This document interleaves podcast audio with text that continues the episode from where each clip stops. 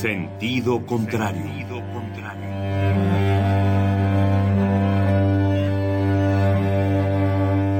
El Museo Universitario del Chopo presenta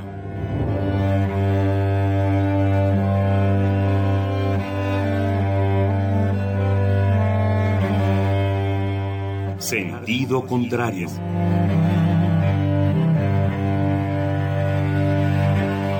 Una emisión de Marcelino Perelló. Producida para Radio UNAM, con la participación de Javier Platas.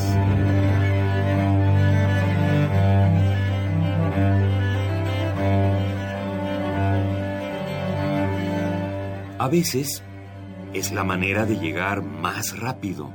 A veces. A veces es la única manera de llegar. A menudo es la manera de no llegar. Y pese a todo, casi siempre es lo único que tiene sentido.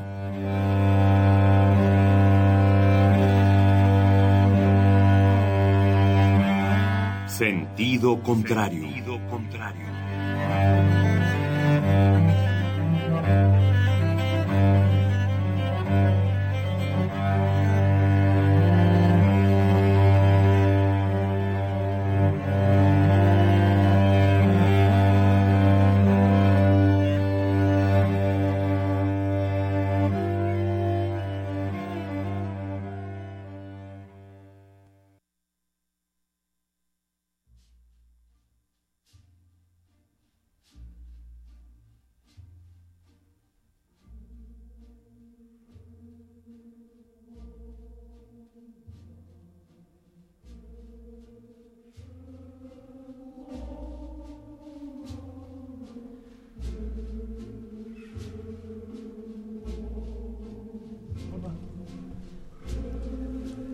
Empezamos de poca madre, salmones míos, como es nuestra costumbre.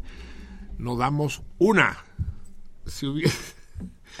Ya podemos ir criticando al fútbol mexicano y que si Javier Duarte robó no sé cuántos millones. Podemos criticar todo lo que quieran. El hecho es que somos una punta de incompetentes, cabrón. Yo me consta que hay cosas que se hacen bien en este país pero no sé exactamente quién ni exactamente dónde. El caso es que el programa tenía que empezar de poca madre, de manera muy teatral y muy hermosa, pero no se pudo, por alguna razón extraña. Por eso ya nos vamos. Eh, sí, exacto. Es que lo, lo, lo mejor no, que quiero podríamos adelantarme, decir- pero- ¿Qué? Bueno, ya esté, o sea que no, no basta que esté, porque ya estaba. Tiene que estar, estar. Ya cuando esté, esté, entonces me avisan, no vayan a cortarme la voz. Yo les pido, por favor, y con, con, con cortesía, les suplico que entren en el momento determinado. O sea, consideren estas palabras como un falso comienzo. No estaba previsto que empezara así el programa. De hecho, pocas de las cosas que van a suceder en los próximos minutos estaban previstas. Yo sé que ustedes, sobre todo los viejos salmones, los que ya tienen eh, recorridos los océanos, los llamados salmones de siete mares, están acostumbrados a tales Lides, así a, a- a tales exabruptos. avatares. Atabares, recuerda, Rebeca de Alba ya nos explicó que es Atabares. ¿Ah, sí? Sí, sí, sí. ¿Quién es Rebeca de Alba? Rebeca de Alba es una lingüista que... ¿Es que le filósofa? pregun- También. Sí, y le preguntó cuando, cuando uno de los tres cochinitos, es decir, eh, Plácido Domingo, sabes que eran tres cochinitos, ¿no? ¿No? Plácido Domingo, sí, Pavarotti y, y el catalán, ¿cómo se llama? ¿Catalán? ¿Carreras? Carreras. ¿Es catalán? No solo ¿De dónde catalán, sino catalanista. Entonces los tres cochinitos eh, cantaron una regañada el Bernstein a, a Carreras. con razón. No sé por qué, pero sí por qué. Por el acento español. No, catalán será. No, español. No, es Bueno, que bueno, Bernstein no- Bernstein no distinguía, cabrón. Exacto, ese es el pedo, que Bernstein de música no sabe. No. Los, los- los ace- los acentos se le hacían bolas. No hablemos de acentos porque vengo a tener una encendida discusión acerca de los fonemas y la fonética durante la cena. Y, y ah, cantando alguna ópera con acento español, ¿o qué? No, Cantando no, algo. pues la- lo de Bernstein. Hay un video Bueno, es que sí. que, que, que Bernstein está regrabando West Side Story 20 o 25 años después, ya no me acuerdo. Entonces está con Kiri Tekanagua, que es una gran soprano neozelandesa. bien, sí, que no es humana, porque ya, ya está, está demostrado que los aborígenes, los aborígenes Son extraterrestres. No, no, no, no, no, no, son una rama paralela a la del Homo sapiens. Ya. Sí, son distintos. Kiri Tekanagua, eh, Que no Ivo- Reeves. Ivonne Gulagong. ¿Te acuerdas de Ivonne Gulagong? No. Sí, tampoco. No son, no son changos, no son changos. Así como le dijeron a, a Madame Obama. No, No, no, simios no son, pero, pero humanos tampoco son. Entonces, sí, por eso canta así la Kiri, cabrón, porque pues, es, Ah, es, es otra es la especie, cosa.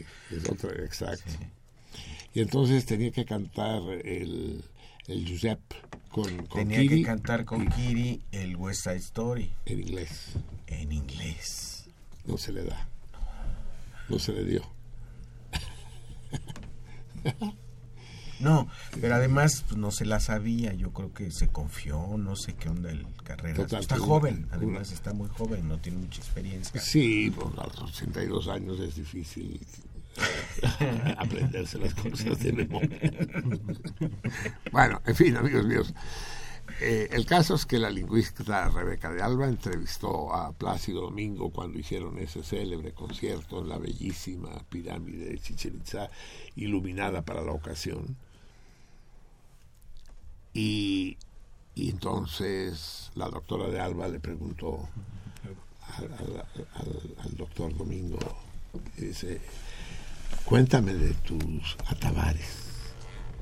¿Y qué crees que pasó? Que Plácido Domingo le contó sus atabares. No me digas. Sí, sí, sí, sí. De momento que ya quedó establecido que una buena entrevista, de la misma manera que una biografía, incluso las autobiografías se basan en el relato de los atabares. Y no tenemos que confundirnos ni hacer ni trastocar el orden natural de las cosas. Bien, Ah, bueno. amigos míos, todo esto a qué venía tú? A que Nos vamos. Ah. nos vamos. Sí, pues no, no falta mucho para que nos veamos. Vamos a empezar. Ahora sí, consideren que, que el programa se inicia en este preciso momento. Adelante.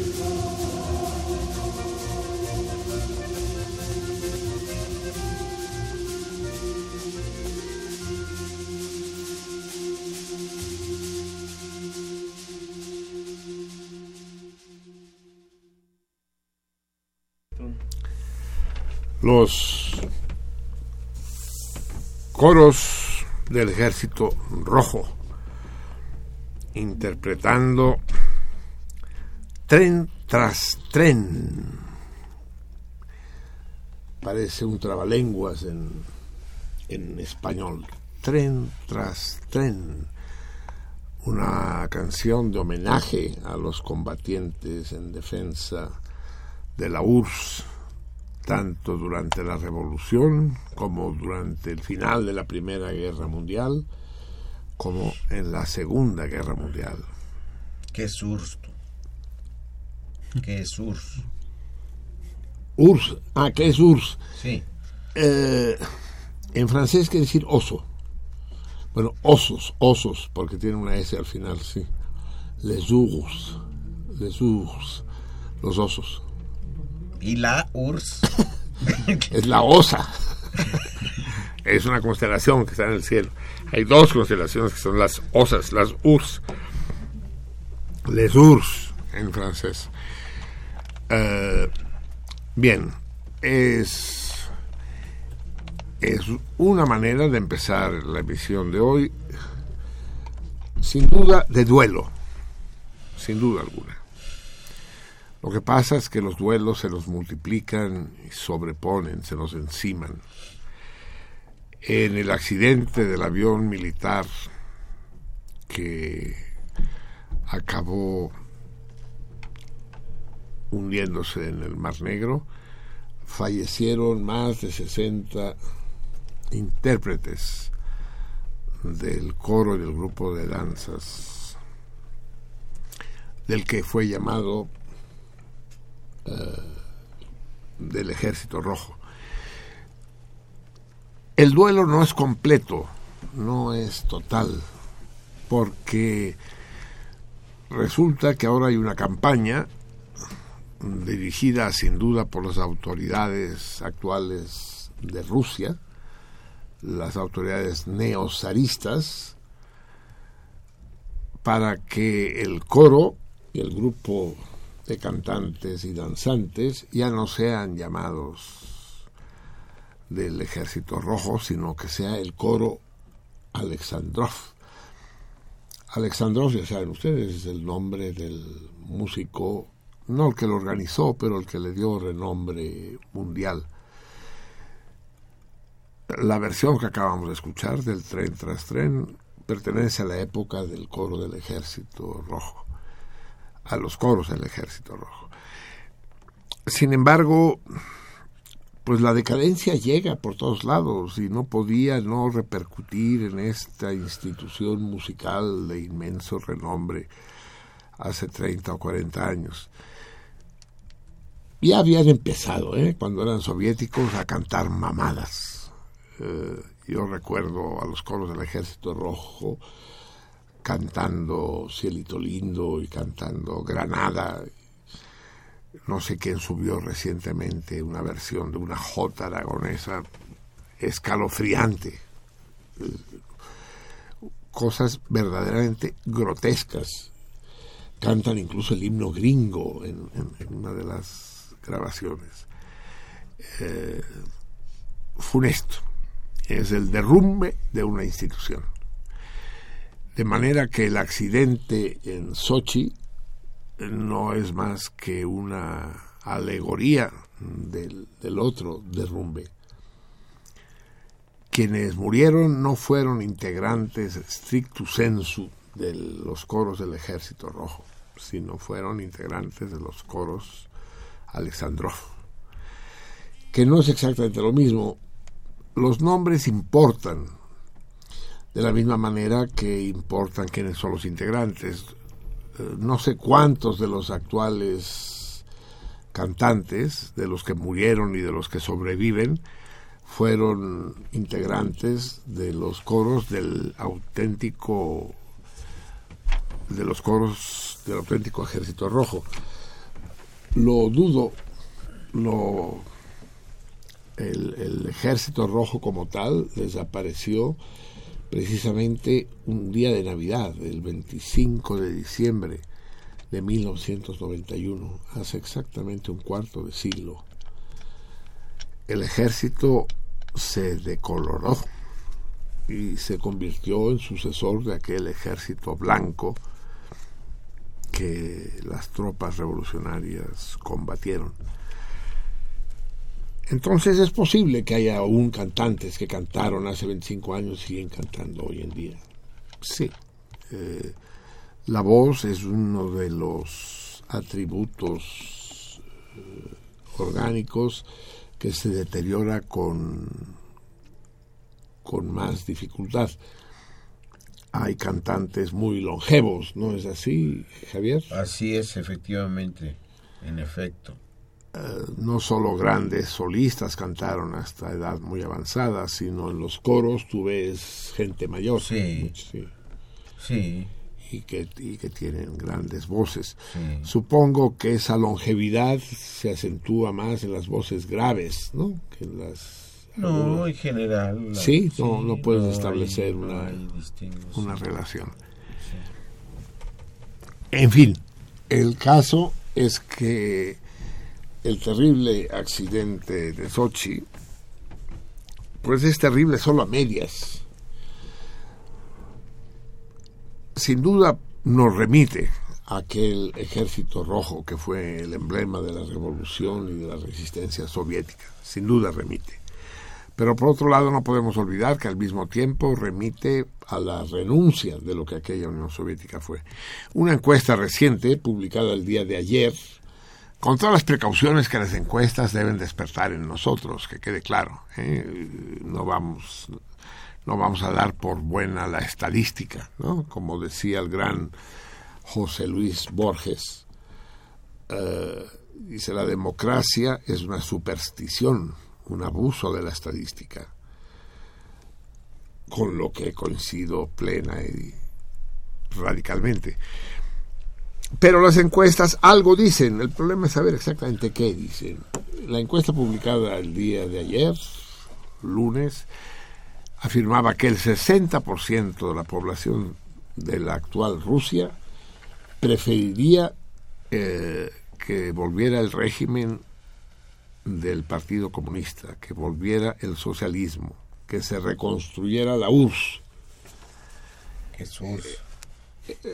La URSS, la, la Grande URSS y la Petite URSS son dos constelaciones del hemisferio boreal. el, el, caso es que eh, 60% es un porcentaje muy alto. Dice, en su mayoría gente mayor, pero eso le da aún más valor. Es decir, son los que vivieron bajo el socialismo los que lo añoran que lo extrañan. Y es que a diferencia de lo que sucedió en los otros países socialistas, Cuba incluida, el, el socialismo era obra de los rusos. La Unión Soviética nace de manera legítima. Es, el socialismo es hijo legítimo del, pensamiento y de la revolución llamada rusa. No pierdan de vista que ellos mismos le llamaron revolución rusa y no revolución soviética. ¿no? La revolución de febrero de 1917 fue una revolución burguesa. Y Kerensky era el socialdemócrata, el menchevique, que eh, junto con Kamenev y Sinoviev dieron cuerpo a una revolución liberal democrática, socialdemócrata, digamos. Así se llamaba el partido, de hecho era el Partido Socialdemócrata Ruso. No se convirtió en Partido Comunista sino después de la revolución de noviembre, es decir, de octubre, cuando son los bolcheviques, los marxistas, los que toman el poder, con Vladimir Ulyanov al frente. El caso es que la gente añora aquello. Lo añoran los rusos, digamos. Yo dudo que lo añoren también los estonianos, los lituanos, los letones, los ucranianos, los, azerbaiyanos, los armenios, los georgianos, los kazajstanos, porque fueron fueron sojuzgados, sometidos por el imperio propiamente ruso, imperio de herencia claramente zarista, pues. Eh, el zarismo dejó esa huella en, en la construcción del, del, nuevo régimen. Pero los rusos rusos, eso sí, lo añoran. Eh, yo no sé si ustedes vieron la película esa alemana, que no recuerdo cómo se llama, ni me acuerdo. Adiós a Lenin. Exacto. Todo, todo, todos mis homenajes y admiración por los eh, mediums, como los medianos serían plurales, como, como Javier que sabe leer la mente, sí, porque no es que sepa leer la mente, es que es muy perspicaz y supo de qué estaba yo hablando antes de que hablara. Adiós a Lenin, ¿no? Es la historia de aquella vieja alemana que ya está muy enferma, que no sale de la casa, y a la que deciden que si se enterara de que el socialismo ha desaparecido, eh, el disgusto la mataría. Entonces hacen todo lo necesario para disimular, para engañarla, para iban comprando productos de la antigua Alemania democrática que ya no existen y no sé cómo consiguen eh, DVDs en la televisión con antiguos, con antiguas grabaciones y, todo el tiempo la tienen convencida de que pues, todo sigue bien, ¿no? Todos. Y es que efectivamente el comunismo, que yo viví con mucha intensidad, desde todos los puntos de vista, durante mucho tiempo, sí es un régimen que produce nostalgia, que se añora. Yo mismo, yo mismo, si pudiera, si pudiera llevarme a todos mis amigos de aquí a, podría llevarme a Radio UNAM, podría llevarme la UNAM o al menos la Facultad de Ciencias, me iría a Rumanía. Pero aquella Rumanía, no a la actual. A ir por las calles sin encontrarse Burger Kings, ni, ni Kentucky Fried Chickens, ni McDonald's, ni, ni concesionarias Lincoln o, o Toyota. Eh, sí, sí me iría. Esa, esa placidez, esa intensidad de la vida, placidez y al mismo tiempo intensidad. No hay intensidad sin placidez. Si está uno crispado, entonces ya no hay intensidad. Eh, la crispación lo absorbe todo. Entonces tiene que haber tranquilidad. si uno, ya nos vamos. Si sí, ya nos tenemos que ir y hoy y hoy a diferencia de otros días será distinto. En fin ya lo saben ustedes. Eh, en todo caso no tenemos tiempo para dar grandes explicaciones. Lo que lo que sí puta yo daría un ojo de la cara por conseguir que los productores. los productores nos miraran. Eso sería así. Ojos como ¿Cómo va el poema de Gutiérrez de Cetina? Ojos claros y serenos, si del dulce mirar sois alabados, ¿por qué si me miráis, miráis airados? Te lo estoy diciendo a ti, productor. si más, más dulces sois a quien nos mira, ¿por qué si me miráis, me miráis con ira? Sí. Eh, bien.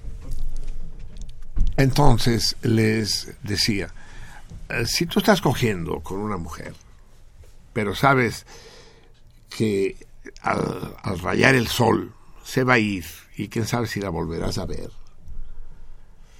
entonces toda, toda la intensidad del, de, lo lúbrico, de lo erótico, se, eh, diluye. Es decir, eh, la, la sensualidad solo, solo florece, solo se desborda en la placidez, en, en, la, en la sensación de, de, la, de la seguridad en un futuro lo más lejano posible. En particular, hoy hablaremos de eso.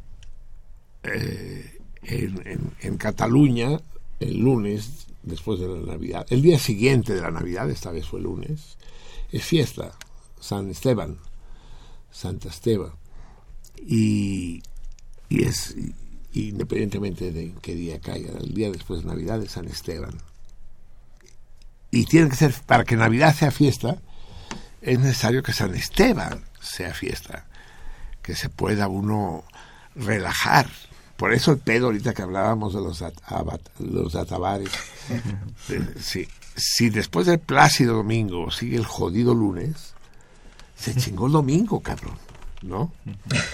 Y si, si la seguridad esa, la tranquilidad, la placidez que el socialismo otorgaba desaparece, la tensión que el capitalismo impone, también censura la cosa. Bien, amigos míos, ya están ustedes al corriente de la nueva programación de Radio UNAM, no es necesario que se las repita, y de la nueva fórmula a la que tenemos que someternos los de sentido contrario. No es una fórmula, como ustedes bien pueden adivinar, que me convenga, pero sin embargo, para eso están los directores, para dirigir. Un director que no dirige no es un director y ellos tienen que tomar las decisiones que consideren convenientes. De manera que el, el, nuevo formulario nos obliga a no es el nuevo formulario, es la nueva fórmula, pues, ¿no? Con todas sus limitaciones y los problemas que va a acarrear, eh, nos obliga a recortar las ambiciones que hasta ahora habíamos mantenido. De momento, pues, eh, con todo el cariño, con toda la nostalgia anticipada, los dejo una vez más en brazos de aquel arcángel que con sus alas maravillosas y sus orejas llenas de aceitunas nos visita cada martes. Sean felices, sean intensos y no olviden nunca que la libertad es el único objetivo por el que vale la pena vivir. Salmones míos. Good night.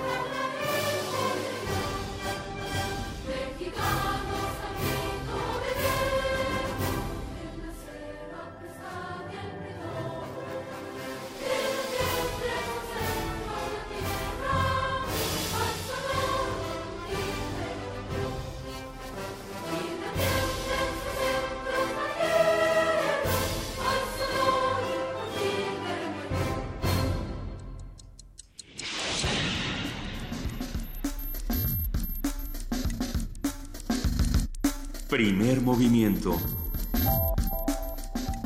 El mundo desde la universidad. Pues ya estamos aquí en primer movimiento. Yo soy Juana Inés de ESA. Está conmigo Luis Flores. ¿Cómo estás? Hola, Juana Inés. Estoy muy bien, muy contento de estar aquí en la cabina de Radio UNAM. Bienvenida a toda la audiencia. Esto es primer movimiento. ¿Y qué vamos a tener, Juana? Además de muchísimo sueño, hablábamos hace, fuera del aire que estábamos como la estatua de Villaurrutia ya me estoy acercando al micrófono, señor Arturo González. Pues sí me acordé, estoy dormida, pero no tanto.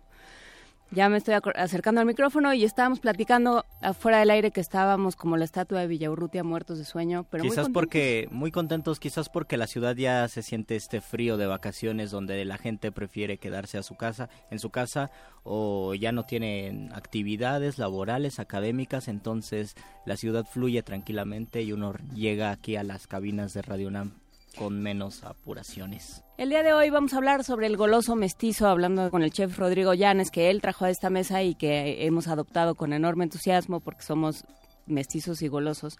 Entonces, ¿qué hace uno? ¿Qué es lo que ustedes juntan a la hora de comer que no ¿Qué se les ocurre juntar que no tradicionalmente no se junta? ¿Qué los lleva a elegir ciertas combinaciones por encima de otras? ¿Qué platos han creado? Decíamos que hay combinaciones afortunadas y desafortunadas. Por ejemplo, en México es común, ¿no? Ponerle aguacate a las tortas, a los sándwiches y eso en otros países sería abominable porque como una fruta va a llevar en una comida que es salada, ¿no? Bueno, el tomate también es o un el, o el tomate, Nuestro jitomate o el tomate también es una fruta. En lo personal me encantan los dorilocos, yo sé que es una abominación, pero de mis combinaciones actuales barrocas son las que más me gustan. Va entrando Rodrigo Llanes, creo que se acaba de desmayar de venir entrando. Sí, lo, dije y entró. Él seguramente va a hablar de mole poblano y de especies maravillosas venidas de exóticas regiones y tú vas a hablar de los dorilocos. Y yo, y yo mencionando cosas Que nadie sabe de dónde vienen.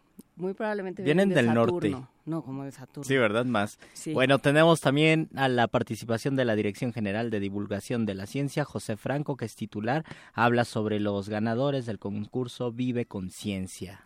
Tendremos en nuestra nota del día el año en el contexto internacional. Lo estamos cerrando de manera muy triste y muy desoladora. Vamos a ver qué, qué podemos prever para 2017. Platicaremos con Luis Guacuja, responsable del programa de estudios sobre la Unión Europea del posgrado de la UNAM, a ver qué tiene que decirnos de todo esto que está sucediendo, del revés que ha sufrido el gobierno de Angela Merkel con este ataque que ya se, que, ya se adjudicó eh, ISIS y que, o Daesh, como, como uno prefiera y bueno, pues cómo queda la democracia, cómo quedan los sistemas políticos y cómo queda el contexto internacional para empezar el 2017. Lo platicaremos con Luis Guacuja. En nuestra nota internacional hablaremos sobre el triste asesinato de Andrei Karlov, embajador ruso en Ankara. El comentario es del doctor Moisés Garduño, que es profesor de la Facultad de Ciencias Políticas y Sociales de la UNAM. ¿Cómo cambia esto la conversación en torno a Siria y a la intervención. Hay que recordar que una de las cosas que gritó el, asesino de Andrei Karlov fue eh, venganza por Alepo, ¿no? En nuestra mesa, los mundos posibles, una nueva era en Cuba, humanismo, internacionalismo y futuros posibles de la revolución, por supuesto con el doctor Alberto Betancourt, que el día de hoy nos tomará la llamada, fíjate cómo sufre. ¿En dónde está? Yo quiero ser Alberto Betancourt, nos tomará la llamada desde Varadero. Nada menos. ¿Eh? Y ya, ese será nuestra, nuestro Ese será nuestro día vamos a, platíquenos qué es lo que les gusta combinar, qué es lo que les gusta comer, qué es lo que qué es lo que les han les han enseñado si, ustedes son eh, partidarios de las cosas abominables como los dorilocos o tienen un criterio más sano como el mo como el mole o las ensaladas. La ventaja de los dorilocos es como que como está bajando el petróleo y el petróleo es el 50% de, de la materia prima que hacen los dorilocos, ya estamos estamos del otro lado, Luis. Por supuesto. un papelito donde dice las notas? ¿No? Bueno, vamos a escuchar, si les parece, una nota sobre Acteal.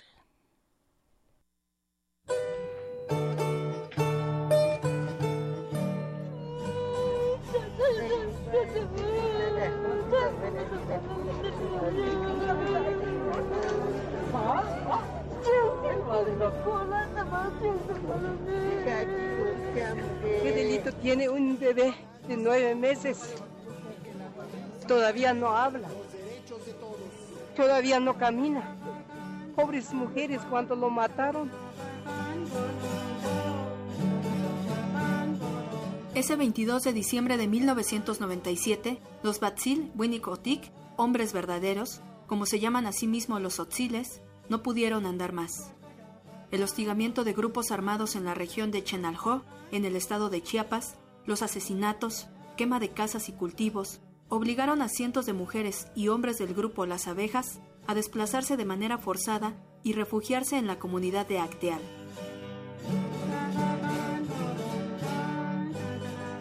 Ráfagas de fuego rompieron el silencio de las montañas la mañana del lunes. Ahí, donde cientos de personas realizaban una jornada de ayuno y oración, 90 hombres que portaban armas de alto calibre atacaron.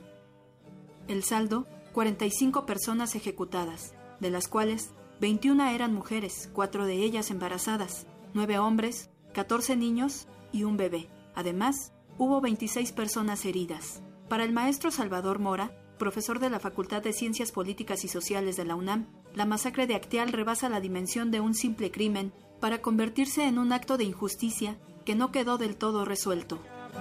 El suceso se da dentro de un contexto eh, complejo. La lucha zapatista nos habló como movimiento indígena de un fenómeno eh, social en el que su grito fue evidentemente no más a la exclusión. Creo que dentro de ello habría que verlo como parte de un fenómeno que nos ofrece la oportunidad de analizar primero factores de exclusión. Creo que es un signo de un problema estructural que tiene México, que es la falta de justicia y que nos lleva a ubicar una justicia incluso selectiva. Estoy convencido de que es posible lograr en Chiapas inocentemente, porque ningún del, ningún delito ha cometido nuestros hermanos fallecidos, solo porque no quieren integrarse en esa violencia,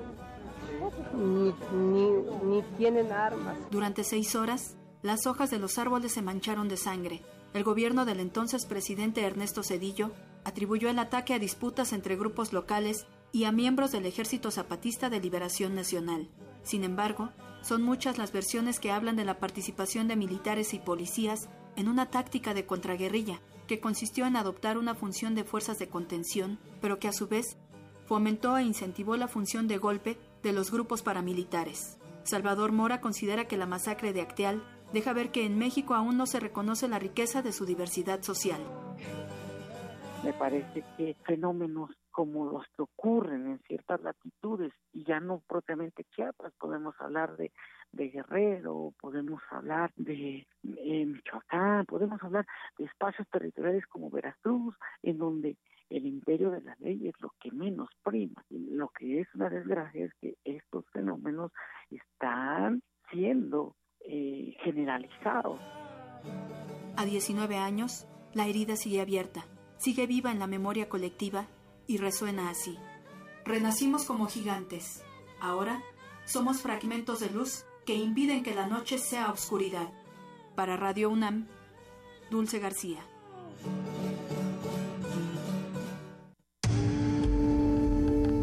Movimiento.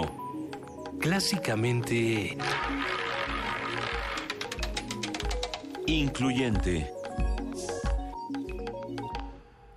Impidamos que la noche sea oscuridad. Muchísimas gracias a nuestra compañera Dulce García por esta nota y reconocemos su trabajo y el de todos nuestros compañeros del área de información que siguen aquí pendientes haciendo la guardia, haciendo los cortes y haciendo las notas. Muchísimas gracias. Es importante no olvidar el triste 22 de diciembre de 1997, ya 19 años que un crimen pues queda impune como tantos otros. Y 19 años en los que después, al, al, cabo de los cuales el ejército sigue diciendo, pues ni modo, pues aquí estamos, porque si no, ¿quién se va a encargar?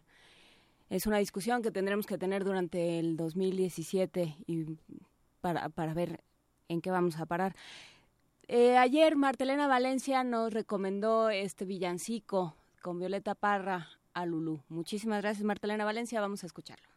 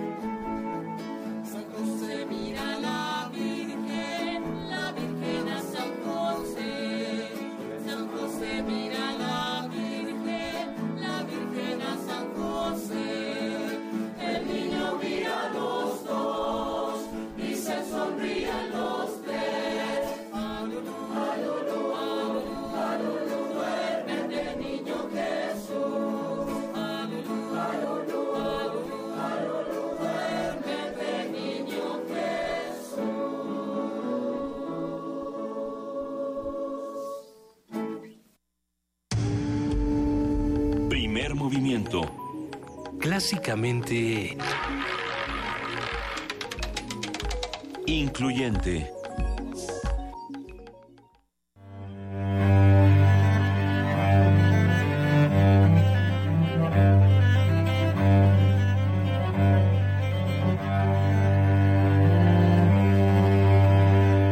Sentido contrario.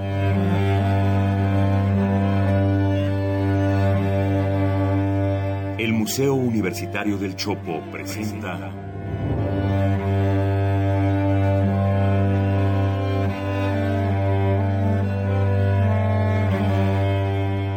Sentido contrario.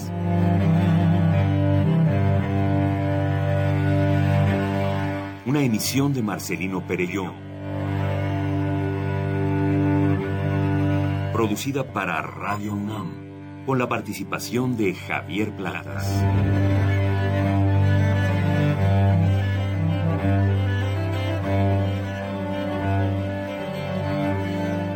A veces es la manera de llegar más rápido.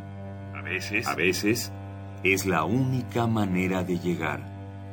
A menudo es la manera de no llegar. Y pese a todo, casi siempre es lo único que tiene sentido.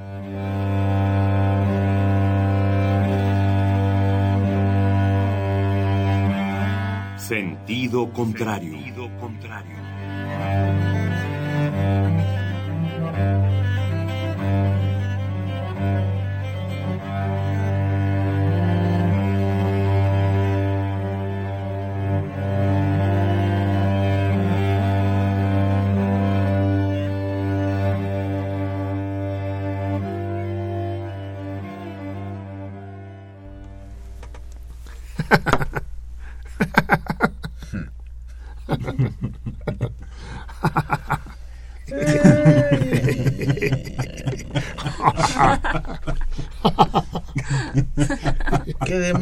Pasa? Dice Miquel. Es que, es, es que, a ver, a ver, salmones míos, pónganse pila chingá, por el amor de Dios.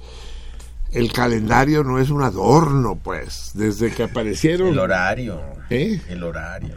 El horario, bueno, el horario aquí ya sabemos que puede pasar cualquier cosa con el horario, pero, pero, pero el calendario.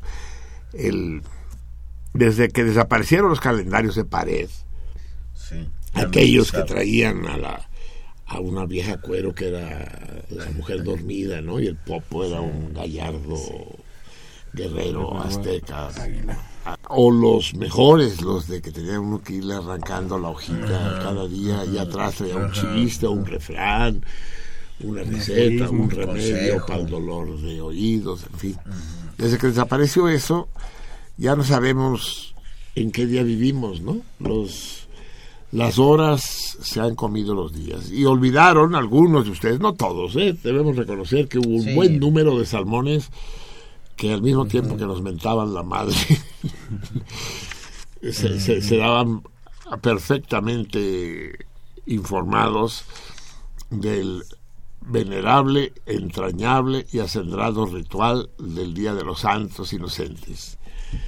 De, de manera que vimos hoy la metamorfosis inédita de un salmón en paloma. Los, los fieros salmones se convirtieron en, en tiernas palomitas que se dejaron tomar el pelo. Yo contesté un par de llamadas telefónicas y, sí fue muy divertido porque eh, oscilaban entre, entre el desconcierto y la rabia, rabia que obviamente nos dio mucho gusto a nosotros. Yo no sé si, yo no sé si el peligro era que recibiéramos llamadas de felicitación Porque se iba la por, chingada. por- por el acertado cambio de programación de la radio. Yo, no, yo no sé si no han llegado, pero No, no, bueno, hasta ahora lo que he leído en la tableta. no. Sí, pero, pero, pero ver al Jorge René fingiendo voz de, de mezzo soprano o, o- o de, o de- de sopranista, ¿no? De, de castrato. en el teléfono era todo, todo un poema. Felicidades, amigos míos. Recuerden ustedes que las bromas, las, las bromas, aunque sean pesadas, las hace uno a la gente a quien quiere. Son un signo de afecto. No le hace uno bromas a la gente que uno detesta, ni siquiera a la gente que le es a uno indiferente. La broma es un gesto de buena voluntad, es un gesto de cariño y divierte mucho ver al otro en apuros. Las buenas bromas son aquellas que empiezan con una mala noticia y acaban siendo desmentidas y, y producen un alivio, un relajamiento. Las malas bromas son las inversas, ¿no? De, ay cabrón, te ganaste la lotería, güey, el número que sacaste. ¿A poco? Sí, lo guardaste, sí, no sé dónde lo puse. Sí, es el premio mayor, cabrón. Para después decirle, inocente, palomita. No, esas son bromas de pésimo gusto, de pésimo gusto. Eh, entonces, yo no sé si nuestra broma fue buena o mala. Supongo que para, espero que para muchos haya sido una buena broma en la medida en que la noticia de, de la, no desaparición, porque no hablamos de ello, pero sí del acortamiento, de la interrupción brusca de sentido contrario, haya sido una mala noticia. Y utilizamos la buena amistad que nos une con el, con el flamante director de Radio UNAM, el querido Benito Taibo, para utilizar su programa como el usurpador, ¿no? como, como el intruso que nos saca del aire. Y no, y no deja de haber alguna que otra mentada de madre. Sí, sí, sí, no, Porque hay de todo, hay de todo. Hay de todo, ¿no? Hay, ex, except, excepto felicitaciones, o si sí hay alguna felicitación. No, de, bueno. decir, de poca madre. Sí, bueno, ¿Sí hay también sí, eso? Sí, sí, sí, de, de todo, hay de todo. Ahorita lo leo si quieres. Sí, lee, lee. Mira, por ejemplo, Pero lee, lee en orden, lee en el orden en que llegaron. Es que el Plata está checando tanto las llamadas telefónicas como los mensajes que llegaron a la taberna.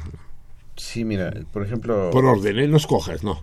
No, bueno, eh, eh, lo que pasa es que no, a mí no me salen en, en orden, pero te voy a decir, hace 17 minutos... Sí. Uy, ese es reciente. Ekbalam Huracán pone, sentido contrario ya fue, o cómo va a estar esto. Y entonces este desata muchísimos comentarios. Fernando Álvarez, ¿qué pasó? Y luego, luego, Ernesto Bernali, Inocentes Palomitas. Es, él sí le cayó el 20. Jesús Mendoza, claro. Jesús Mendoza, maldito Marcelino. Es que basta que uno ya... Sí, exacto. Se, se, No, se- eso, se dé se- cuenta para que se desate. Se, se chileó ya. sí. Guillermo Bravo, Día de los Santos Inocentes, Erika Durán, ¿qué pasó con el programa? Apenas me estoy conectando y está una repetición de Juana Inés. Carlos Híjar, creo que es la segunda vez que caigo en esa broma, también el día que puso unos comerciales bien piñatas. ¿Se acuerdan cuando hablamos de que Ra- Radio UNAM ya, ya se había visto obligada a aceptar publicidad comercial? Elsa Elisheva, sí recuerdo ese día, pero como que ya pasó mucho rato y Marcelino no regresa.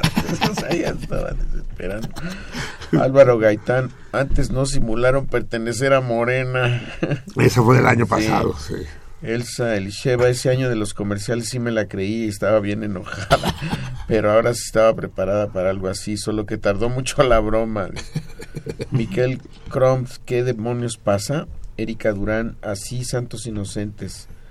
Ek Balam, Huracán, yo caigo o más bien caí.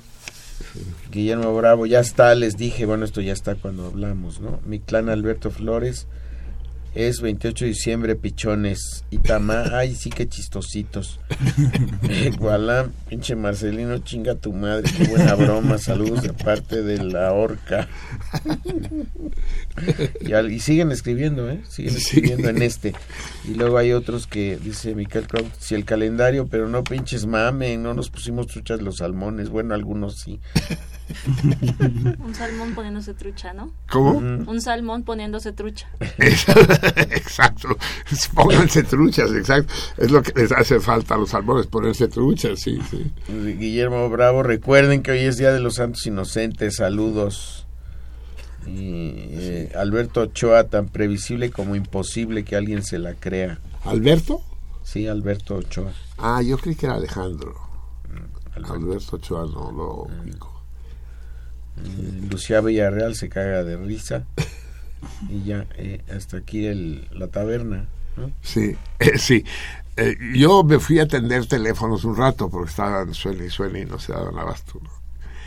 Y, y sí, recibí de todo, ¿no? Eh, Me dice uno, dice, porque yo fingía la voz, trataba de hacer la voz más aguda posible.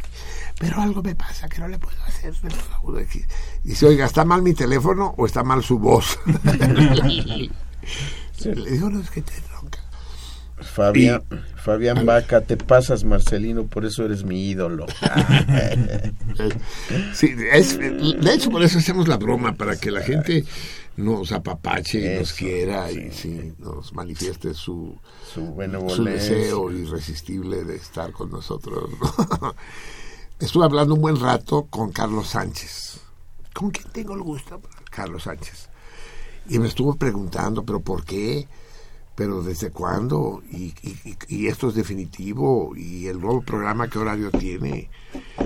Y de la, hasta las 3 de la mañana, y a las 3 regresa a sentido contrario. Y no sabría decirle, señor. y al final le digo, su nombre, por favor, es Carlos Sánchez. Dice, ¿gusta usted dejar un recado? Dice, no, ¿para qué? no sé si nos está escuchando el Carlos Sí, Sánchez. sí, se quedó, ¿eh? porque igual le apagó. Ruth Lira, a que Marcelino me asustó cañón. Ya hasta nos íbamos a dormir, Sergio Martínez y yo. Más de uno, tristes. más de uno, seguro le cambió. Se durmió, dice, menos mal que ya se acabó esta pendejada. y se pusieron a ver la tele, sí. Sí, pues ya se iban a dormir. Sí. Y por teléfono, ¿qué dijeron? Por teléfono. A ver, aquí sí tenemos que, Que que dividir te- y que tenemos, tenemos que hacer un comentario, porque hay llamadas ofensivas Sí, no, que no, obviamente no. las vamos a mencionar, pero no vamos a leer los, Sí, los sí. insultos, es decir, que, que- que- que la rabia no nos, hay- no nos haga perder la ecuanimidad sí, que caracteriza hay a que todos defenderlo, sí. Así es. sí. El, Conarrechela siempre se caracterizó por respeto, aunque hubo diferencias, lo Ah, que sea. así pero- es, así es, absolutamente. No, no- no hubo insultos ni cosas. Nunca, nunca, no. Martín Catalán, saludos a toda la banda, en especial para mi hermano Manuel, mi cuñada Eli, que están escuchando, esperando el torito. Ah, este es de antes, de antes de que entrara. Sí, sí. Yolanda Hernández, para saludar al equipo, ¿qué cambios va a haber? Por favor, me informan. La cual y menos. Alfonso de la Sí. Huerta. Eh, y bueno, aquí se pasa un poquito, entonces lo que en general dice Alfonso es que está muy molesto y furioso. Sí, y hay, hay gente con la que no coincide. ¿no? Sí, sí, no, no, y no puede ser esto. Carlos, ah, es lo que decías de Carlos Sánchez que no. Sí. Eh, Lupe dice que siente muchísimo lo del programa. Mañana te llama para saber qué pasó. Ay, Lupe. Lupe, no Lupe. manches, Lupe, saludos Que Lupe caiga, eso ya, ya, ya, sí. ya, Es que estuvo chido. Mm, Pablo Rubio, explíquenme qué pasa.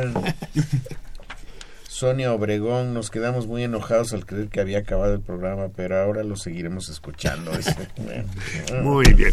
Que, y, en, y en Facebook es, es que nuestra tuitera está ahí en- contestando enloquecida a los teléfonos. Sí, eh, estas llamadas son, eh, perdón, estos mensajes son de antes de, de la broma. Eduardo O sea, Reséndiz. eh, son del 27 de diciembre. Son del pues. 27 de diciembre, sí, dice Eduardo Reséndiz. Hola amigos, hoy sí les puedo leer unos poemas. Yo les llamo y les leo los poemas. La semana pasada había preguntado eso, pero ya no dio tiempo de leer su mensaje al aire y por eso pregunta si hoy sí puede Ah, leernos en los fin, poemas. tenemos que escucharlos primero en petit comité, amigo. Sí. Guillermo Luébano, saludos a todo el equipo y el cardumen. Feliz año 2017, pleno de logros y satisfacciones. Bravo, excelso y único programa. Todo eso era del... Del 27. Eso Y de hoy, en el orden en que llegaron, Marco Antonio Muñoz Ramírez, ¿qué pasó? Fernando Álvarez, ¿qué pedo? ¿Por qué tan corto? Carlos Híjar, se escucha otro programa diferente por internet. sí, el pedo de internet. Artes Visual, que ya están como las telenovelas que van por capítulos. Saludos. Fernando Muñoz, ¿qué pedo? Ya me la había creído. Y Betty Maldonado dice, mi hermana casi se infarta con eso de la censura de medios. Así es. Nos faltan todavía los twitters y siguen llegando llamadas telefónicas.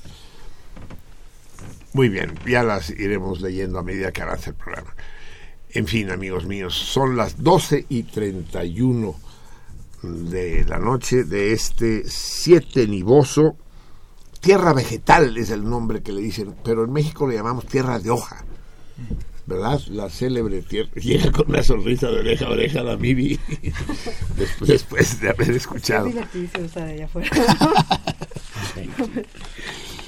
Sí, sí, lástima que no haya más 28 de diciembre. Tendríamos que hacer el 28 como San Judas. Co- Como San Judas que 28. lo, que lo celebran todos los meses, ¿no? Sí. Cada 28 justo, ¿no? Ca- Cada 28, exacto. Hoy mismo deben haberlo celebrado así.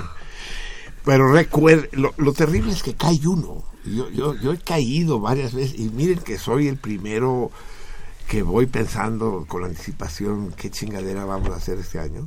Y llega el 28 y mocos me putean. No, no hay manera. Yo recuerdo Y te caes con 10 mil varos, ¿no? ¡Ay! Sí. No, no, siempre, siempre afortunadamente he sido víctima de buenas De bromas. bromas. sí. Recuerdo cuando regresé de Rumanía, mi primer 28 de diciembre en Occidente, en Cataluña, en Barcelona. Yo no sabía, porque esta costumbre es relativamente nueva, que los medios, como Radio UNAM, como Sentido Contrario, pero también los periódicos hacen bromas. Ujú. En mi juventud no, no se valía, ¿no? Los periódicos y los programas de radio no hacían bromas.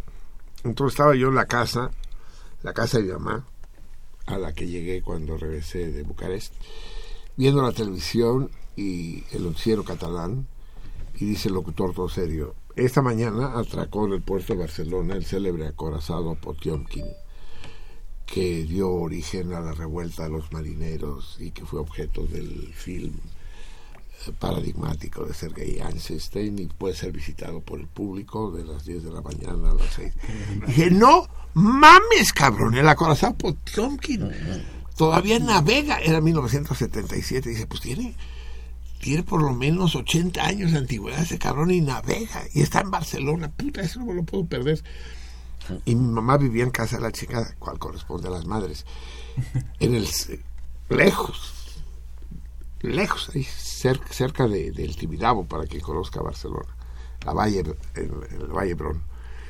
Ni más, cabrón. Tomé el camión después del metro, después del otro camión y llego al puerto, y nomás viendo para un lado y para otro, a ver dónde está el pinche acorazado. Digo, pues un acorazado no puede pasar desapercibido, ¿no? Por viejo que sea. Y no, ni madres, cabrón, pero como el puerto es muy grande, empecé a caminar y preguntándole a la gente y a los estibadores. Disculpe, el acorazado Potiomkin. Dice, ¿el qué? el acorazado Potiomkin. Dice, dice que es un bar. Es un- no, no, es un barco de guerra ruso, o soviético, eran soviéticos todavía. Un barco de guerra soviético que llegó hoy al puerto. Dice, no, pues fíjese que no, no lo he visto. Está usted- Y le pregunté a seis o siete personas y todos me miraban, este cabrón está loco. Hasta, hasta que por fin di con uno, andaluz, un estibador que estaba fumando una colilla de, de cigarrillo de hoja de maíz, de esas amarillas que se pegan a los labios, ¿no? Y, y le digo, disculpe, eh, eh, la corazón Potiomkin, ¿está usted dónde está? Y se me queda viendo así. Y, y a él sí le cayó el 20. Dice, el acorazado Potiomkin. El acorazado Potiomkin. ¿Quiere usted ver? Me contesta en español, ¿no? ¿Quiere usted ver el acorazado Potiomkin? Sí. Pues difícil, amigo mío, difícil. Dice que no ha llegado todavía. Dice, no, no ha llegado todavía. No, ni creo que llegue. Digo, pero sí, ya anunciaron en la, tele- en la televisión. Dice, lo anunciaron en la televisión. Y usted vino a verlo. sí, sí, porque sí, me gustaría mucho eso, histórico, histórico, sí, es histórico, sí. Dice, ¿me puede usted decir qué día es hoy? Digo, hoy, pues es, hoy es, es, es miércoles, no señor, no señor, es jueves, pero no, no, ¿qué día del, del año? Dice, pues es, sí, estamos en diciembre, Navidad frente ayer, pues, que 27, no señor, 28, dice 28, 28 de diciembre. Ah, o sea que no es hoy el día que llega. 28 de diciembre, amigo mío, 28 de diciembre no le dice nada. Digo, pues en ese momento me cayó el pinche. Hijo de la chingada madre. Dije, pero la televisión no, la televisión no. No se vale, cabrón. Sí, esa es una de las memorias que tengo de... Pero esa ya es medio pesada la broma, ¿eh? porque me hicieron una, hora y veinte minutos atravesar toda la pinche Barcelona. La ida no fue tan penosa porque iba yo ilusionado. ¿no? Claro. El regreso ya humillado, frustrado, ¿no? pero al mismo tiempo divertido porque el, es para que la broma funcione es necesario que el bromista eh, sea buena onda y el bromeado también. Es necesario que, que, que al que le tomaron el pelo también se divierta, ¿no? También sepa gozar y decir, no, puta, ya ni pedo, cabrón. Fui- Caí como fui, tuyo durante unas horas, ¿no? Bien, amigos míos, es- tenemos, que, tenemos que hacer cosas. O sea, yo sé que muchos de ustedes estaban ilusionados de que hasta aquí, hasta aquí habíamos llegado. Vamos con el primero de los toritos. Hoy nos tocan tres toritos. Tenemos dos toritos, porque, ah, no, no, solo dos toritos, perdón. Solo dos toritos, el torito del día y el torito del mes. Yo ya pensé que estábamos en el programa de Año Nuevo y no, no, no. Solamente son dos toritos. A ver, el primero de los toritos ten- tengo aquí enfrente de mí. A ver, pasa, querido, pasa. Consígale una. Oh, espérate un momento, deja que te consigan una silla. Mientras tanto lo voy planteando. Aquí, aquí hay una silla. Ah, está con nosotros el, el, el heredero de los, de los Berlanga, el, Berlanguita. el mayor de los sucesores de los Berlanga, sí. Eh, a ver, pasa, pásame, pásame tu, tu- vamos a, no, no, Eh, no, pásame el otro, el romano. Vamos a plantear, como, solo podemos plantear dos, el mensual y el del día, vamos a decir primero el del día, pero hay que plantearlo con cuidado. Ahora te fijas cómo lo planteo. Ah, el, el- el premio hoy es un, un juego de cerámica de días de cocina. Juego o pieza de cerámica como esa maravillosa que se, que se agenció el César el, el, el pasado, pues no, el pasado martes, ¿no? Apenas hace tres días ya la trajiste, ¿no? Sí. Así es, tenemos al gran César Berlanga aquí, orgulloso con el primogénito. ¿Cuántos años tienes? 16. Y viene con su libro de toritos, el cabrón, viene armado, dice, a ver, cabrón. Entonces sí, vamos a plantear el torito que él, que él nos propone. Eh, y que dice lo siguiente, a ver, fíjense bien. Dice que eh, es, es una adivinanza. Las adivinanzas están en vías de desaparición, están harto amenazadas, como sabe César Berlanga. Son estas especies, pues que ya como los borregos cimarrones ya están condenados a, sí, a la desaparición. Ya nadie plantea adivinanzas. No, eh, y había adivinanzas preciosas, magníficas, ingeniosas. Esta es muy buena. Y vamos a plantearla de la siguiente manera. Fíjense bien. Dice aquí, y me lo hizo ver eh, Berlanga II, que era bastante popular en la época de los romanos ya. O sea, ya andaban con mamadas los romanos. Dice, a ver, ¿qué es aquello que quien lo tiene disimula? Quien, aquel que lo adquiere, lo hace ignorándolo. Aquel eh, que sabe de qué se trata, lo rechaza. Pero es aquello por lo que mucha a- es aquello que a mucha gente le ha costado la vida. ¿Les parece bien? No sé si lo voy a poder repetir igual, pero, pues ya. Sí, pero ya, ya lo dije. ¿Te parece, ¿Te parece bien? ¿Sabes por qué modifico la redacción? Ya quedamos, ¿verdad? Sí. Así es. Eh, entonces, ¿de qué se trata?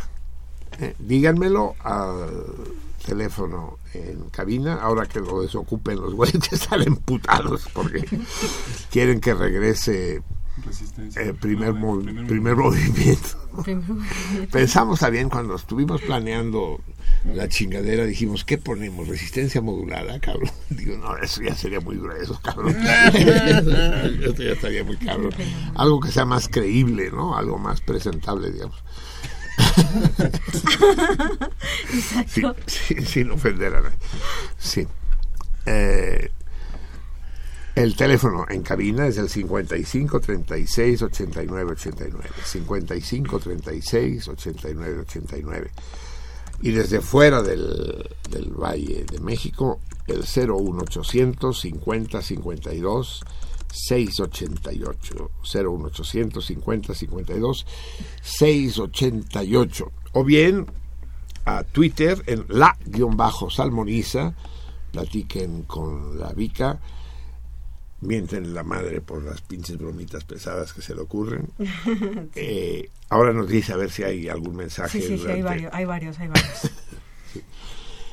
eh, la-salmoniza y n- insisto, no nos echen a perder el juego y la respuesta al torito denlas por lo que ellos llaman el DM, Direct Message o mensaje directo eh, privado. O bien aprovechen que hoy tenemos a nuestra querida Vampi, la Dulce Arián, al mando de Facebook y manden sus posts a la salmoniza, la espacio salmoniza, sin guion alguno, eh, mientras la huevona de la laberinto se, se dora en las playas de las antípodas, ¿no? Dicen que en las antípodas son las mejores playas, yo he escuchado de puta. Se, se, se, se anuncian así en antípodas, visiten las antípodas, las mejores playas, los mejores hoteles, el Holiday Inn de las antípodas es el más lujoso del mundo. Entonces por allá tenemos al laberinto, las antípodas, las antípodas australianas, porque hay más de una antípoda. Eh, entonces está la Vampi con nosotros y ella se hará cargo de ustedes. Escriban la espacio salmoniza. De nuevo, los comentarios háganlos públicos, sería un buen detalle, pero las respuestas al torito, en este caso la adivinanza, eh, háganlas de manera privada, por, un inbox. Bien, amigos míos, es, y eh, quien resulte afortunado en el sorteo de todos los acertantes se llevará una pieza de cerámica que les platique. ¿Cuántas tienes tú, César? Ya tres.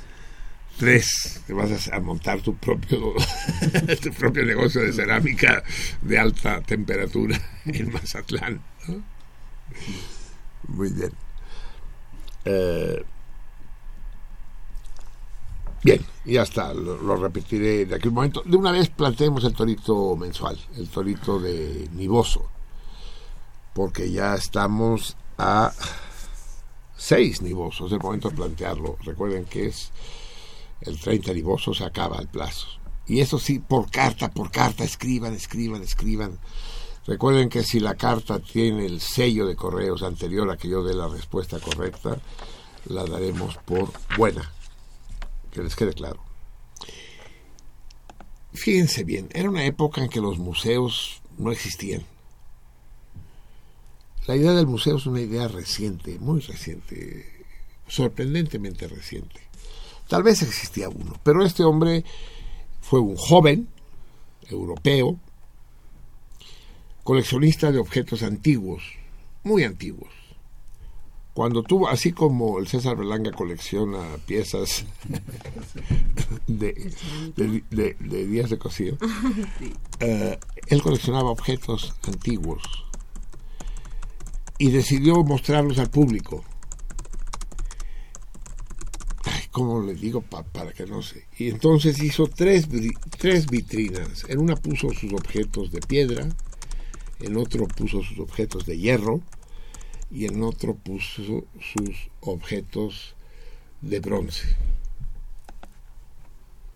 Eso dio lugar a la denominación de la edad de piedra, edad de hierro y edad de bronce, por las vitrinas de este cabrón. O sea, no fue, no fue un científico, alguien que se le ocurrió hacer, no, por las vitrinas. Esto es de la vitrina tal, esto es de la vitrina tal. ¿Cómo se llamaba ese cabrón? ¿Quién era? ¿Qué dice César? ¿Es fácil internetearlo?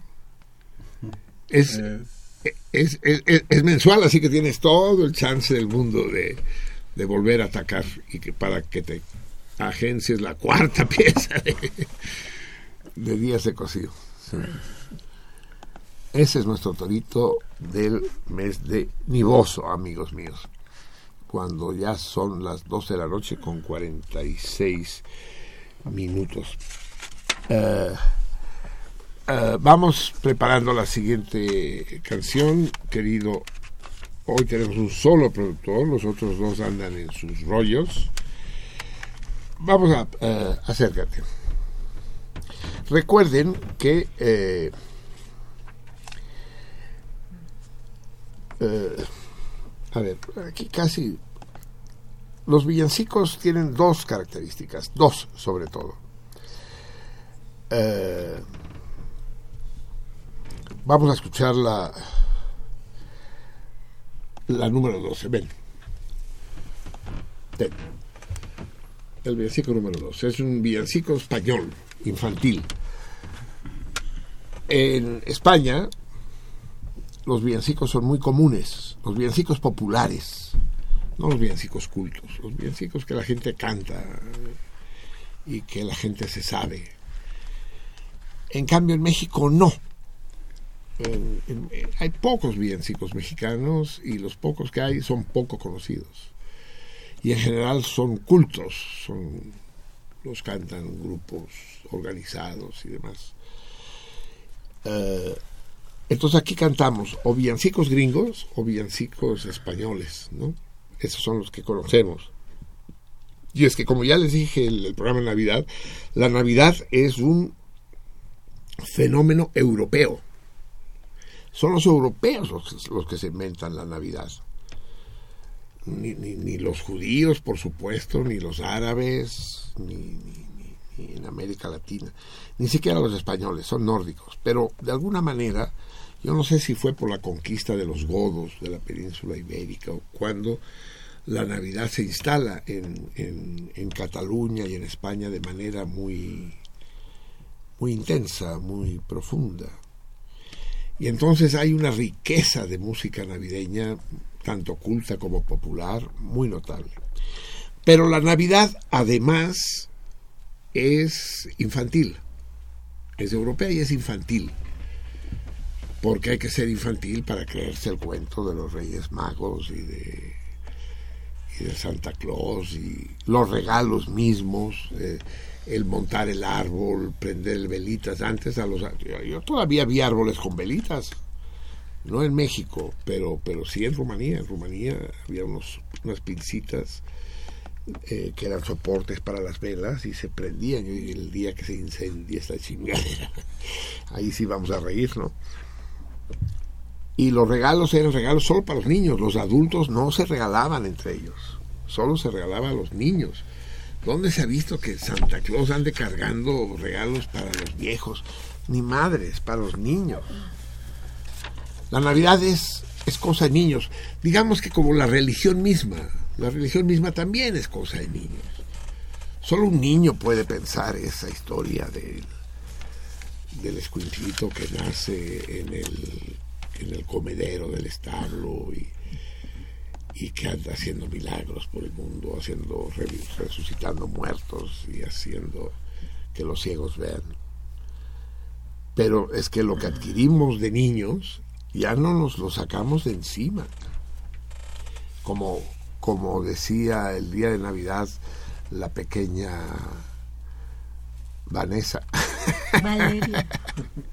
no, la, no, la voy, no la voy a soltar a la pequeña Valeria. Dice, ¿tú eres creyente, Valeria? No. ¿Y por qué no eres creyente?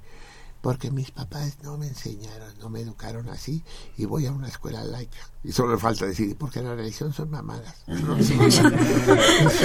solo, solo eso le faltó decir. ¿no? Y, y efectivamente es necesario introyectar el- eh, la sensibilidad religiosa, que es una forma organizada de superstición desde la infancia, si no después ya es muy difícil. Aunque sí hay casos ¿eh? de, de gente que se han convertido a una religión u a otra eh, ya a edades muy avanzadas. El caso de nuestro querido Leonard Cohen, por ejemplo, que siendo judío no practicante, no creyente, se volvió budista. O el del gran teórico marxista Roger Garaudy, que se hizo primero musulmán y luego budista. O fue, no, primero católico y luego musulmán, algo así. así.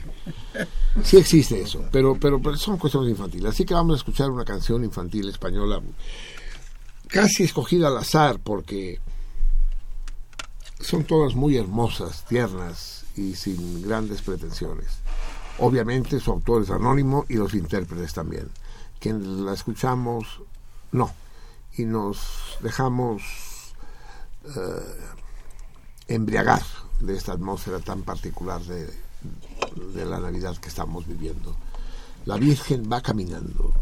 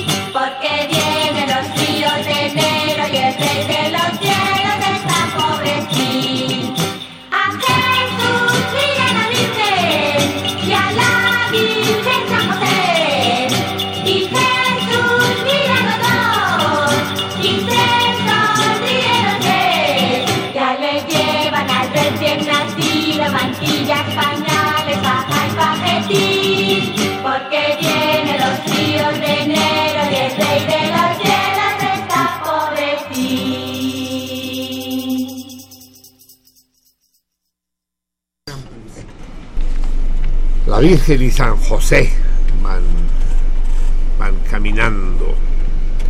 Al rato escuchamos eh, los peces del río, ¿no? Que son- ¿Quiénes son los peces del río? Pues nosotros. Ah, que beben y beben y vuelven a beber. Sí, pero, pero no agua, cabrón. O sea, no aprovechamos para ver lo que se nos atraviese, lo que se nos ponga bien. Vamos a hablar tantito de qué sucedió en Sochi. Y vamos a escuchar más música de los coros del ejército que nosotros insistimos en seguir llamando rojo, aunque no lo sea, lo fue. Y, esos coros ahí nacieron y no van a perder su identidad por más gobiernos neozaristas que lleguen. De la misma manera que Leningrado seguirá siendo Leningrado y la Plaza Roja seguirá siendo la Plaza Roja. No, no nos vengan con chingaderas. Entonces, a ver, como, como, como salmones perspicaces que somos, tenemos que preguntarnos qué sucedió. En primer lugar, dejemos claro el mal gusto, el pésimo gusto de organizar un concierto de música navideña en la ciudad derruida de Alepo. ¿A quién chingada madre se le ocurre, cabrón? Es como si los gringos hubieran llevado a los Platters a tocar a, a, a Dresde, ¿no? Ese Dresde Sí. que tú conocí. Después de que la destruyen, dice, ahorita, para todos ustedes, con mucho cariño. Les vamos a dedicar esta bella melodía que se titula- Así es, porque como, como si los rusos no hubieran tenido nada que ver en la destrucción de Alepo, claro que tuvieron que ver. Y lo pueden justificar si quieres. Es una guerra, aquí están los enemigos y nosotros les partimos la madre y nosotros ganamos. Pero lo que no puede hacer es ahora venimos y nos cagamos encima de los muertos y les tocamos musiquita para que les arda, ¿no? No, no, no. No tenían nada que ir a hacer el coro del Ejército Rojo a Alepo. Nada, cero. Y que llevaban también medicinas, que de poca madre, medicinas todas las que quieran, siempre y cuando no sean rusas. ¿Tú te pondrías una penicilina rusa? Ah, cabrón. Allá donde te digo yo. ¿no? ¿Existe eso? supongo, supongo que no existe más que eso, cabrón. Eh, La penicilina. sí, ¿no? Está cabrón. Pero bueno, lo de los coros estaba fuera de lugar, fuera de lugar. Porque además no es un coro cualquiera, es un coro militar, cabrón. Es decir, representa no solo a Rusia, sino representa al ejército ruso, a los Al mismos que... poder del Estado soviético. Bueno, No, del no, poder soviético, no. No, ya no, pues. a los mismos que lucharon, a los mismos que combatieron, a los mismos que mataron en Alepo. Es, es- es- es la soberbia del triunfador, ¿no? Ya les partí la madre y ahorita además les, les canto el cielito lindo. No mames, cabrón, no, no, eso no se hace. Pero bueno, entonces sucede lo siguiente, el vuelo viene de Moscú, tácase la chingada, y aterriza en Sochi, so chingada más, aterriza en Sochi a repostar. Repostar quiere decir recargar combustible, pues, o sea que traía combustible nuevo. A percibirse. Eh, sí, Sí, ¿no? sí, sí, ¿no? Al, al menos en las armas así se, se dice. Abastecerse, no percibirse, cabrón. Eso. Eso. percibirse es decir, sí, soy un avión, soy un avión. Abastecerse. Pero entonces despega, como acostumbran hacer los aviones, despega y mocos. Pero enseguida, ahí se contradicen las noticias, porque dice que a los dos minutos. Pero otros dicen que a seis kilómetros, a seis kilómetros del aeropuerto. Pero entonces no fueron dos minutos, pues ni, modo, ni- ni modo que, que vuele a tres kilómetros por minuto, que quisiera decir 180 kilómetros por hora, pues eso pues, ni, ni- ni- ni que fueran en pecero, cabrón. No. Eh, sí, y no checa, no checa, no, no, no queda claro. Pero además Sochi está pegadito a la frontera. Está, está justo a la frontera de Georgia, de Georgia. De, Georgia, no mames. ¿eh? Como Georgia. Georgia in my mind. pues ellos dicen Georgia, cabrón. No. ¿A qué ¿Crees que dicen Georgia? Georgia. Geor- Georgia, Georgia. Eso, eso puede ser. Ya estás, estás, estás como el Josep Carreras con tu acento. no sé cómo deben pronunciarlo. En georgiano, en primer lugar, ¿no? O en georgiano, o en chorchano, sí, en fin. Pero ya está muy cerquita de Turquía esa chingadera. Y está muy cerquita de los kurdos. Y no sería el primer avión derribado por misiles eh, de los del pues no sabemos de quién, pero de fuerzas hostiles, del ISIS o de los propios turcos. ¿Se acuerdan aquel que derribaron sobre el Sinaí y el otro que volaba sobre Ucrania? Es decir, es una zona cabrona esa, una zona conflictiva. Entonces el, el, problema serio que se plantea es, por las características del accidente, eh, la probabilidad, ¿no? César indicaría que efectivamente se trata de un- una falla técnica. Un- dicen ave- un- un- una parvada, ¿no? De aves que se fueron chupados por la turbina. Ya han habido accidentes de esos, ¿no? De hecho, los aeropuertos, el aeropuerto de México en particular, tienen contratados halcones. Pero, pero halcones no de los que matan manifestantes, sino Halcones sabe. de, los- de los pájaros, sí, de los que vuelan, para que asusten a las palomas y a otros aves que Sí. pueden ir por ahí, ¿no? Para que no... Porque a un avión de hélice se la pelan los pájaros, ¿no? Lo, lo peor que les puede pasar es que las rasuren, pero no afectan a la nave. En cambio, aviones de turbina, sí. Si la chupa, se tapa esa chingadera. Eso podría ser. Pero pues estamos en guerra, cabrón. Alepo apenas cayó hace una semana. Y, y se trataba de un avión militar. Se supone que los aviones militares los cuidan más que a los otros, ¿no? O al menos no peor. Ahora, la pregunta obligada es, en el caso en que se hubiera tratado de un atentado, ¿lo reconoceríamos? Lo dudo mucho, porque ahora están ensoberbecidos después de la victoria en Alepo, porque a quienes derrotaron en Alepo, no nos hagamos pendejos, fue a los gringos. Y, no fue a Trump, fue a Obama. Es la despedida de Obama. Después de que la señora Clinton habló de que había que defender a toda costa la intervención gringa en Siria y demás, les ponen una putiza terrible. Eso va junto con la gran incógnita de qué onda con el ISIS, porque no estaba en Alepo el ISIS. La derrota no fue contra el ISIS. El ISIS como el chinito nomás milando. ¿Cómo se ponían en la madre los otros dos? ¿no? Y, y no ha habido declaraciones, no ha habido nadie se ha pronunciado, todo, todo- hay un statu quo de informativo terrible y la caída del avión eh, tiene lugar eh, apenas unos días después del asesinato del embajador ruso en Estambul, en Ankara, no sé dónde fue, en Ankara. ¿Vieron, ¿Vieron el video? ¿Viste el video? ¿Tú viste el video? Da cabrón, porque el asesino, bueno, el asesino, el guerrillero, el, el- comando, pues, como quieran ustedes llamarle, eh, se hace pasar por un guardaespaldas. Tiene todo el aspecto, va de traje, alto, esbelto, guapo. ¿A ti te hubiera gustado? A ver. ¿Sí? Sí, sí, sin duda. Elegante, gallardo. Bien peinado. Apuesta, pero impecable, cabrón. Y, y empieza a caminar detrás del embajador que está hablando y no hay nadie más. Y mira izquierda y derecha. Entonces, ¿qué sucedió? Es- eso no lo he leído en ningún sitio, pero lo tengo clarísimo. Los guardaespaldas del embajador, que sin duda traía, creyeron que ese güey era de la policía turca, un guardia turco. Y los de la policía turca creyeron que era un guardaespaldas del embajador, porque nadie le dice nada.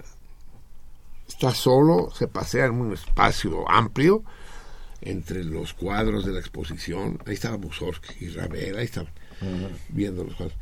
Y, y se pasea ahí detrás de él con toda tranquilidad. Escoge el momento, podía, podía haberlo hecho en cualquier momento. Se mira, mira debajo de la solapa, dice, sí, ahí está. Y en un momento dado pues, saca la pistola, la escuadra automática y fum, fum, fum, fum, fum, fum, le vacía el cargador al embajador. Era un blanco fácil, porque era una mole ese cabrón.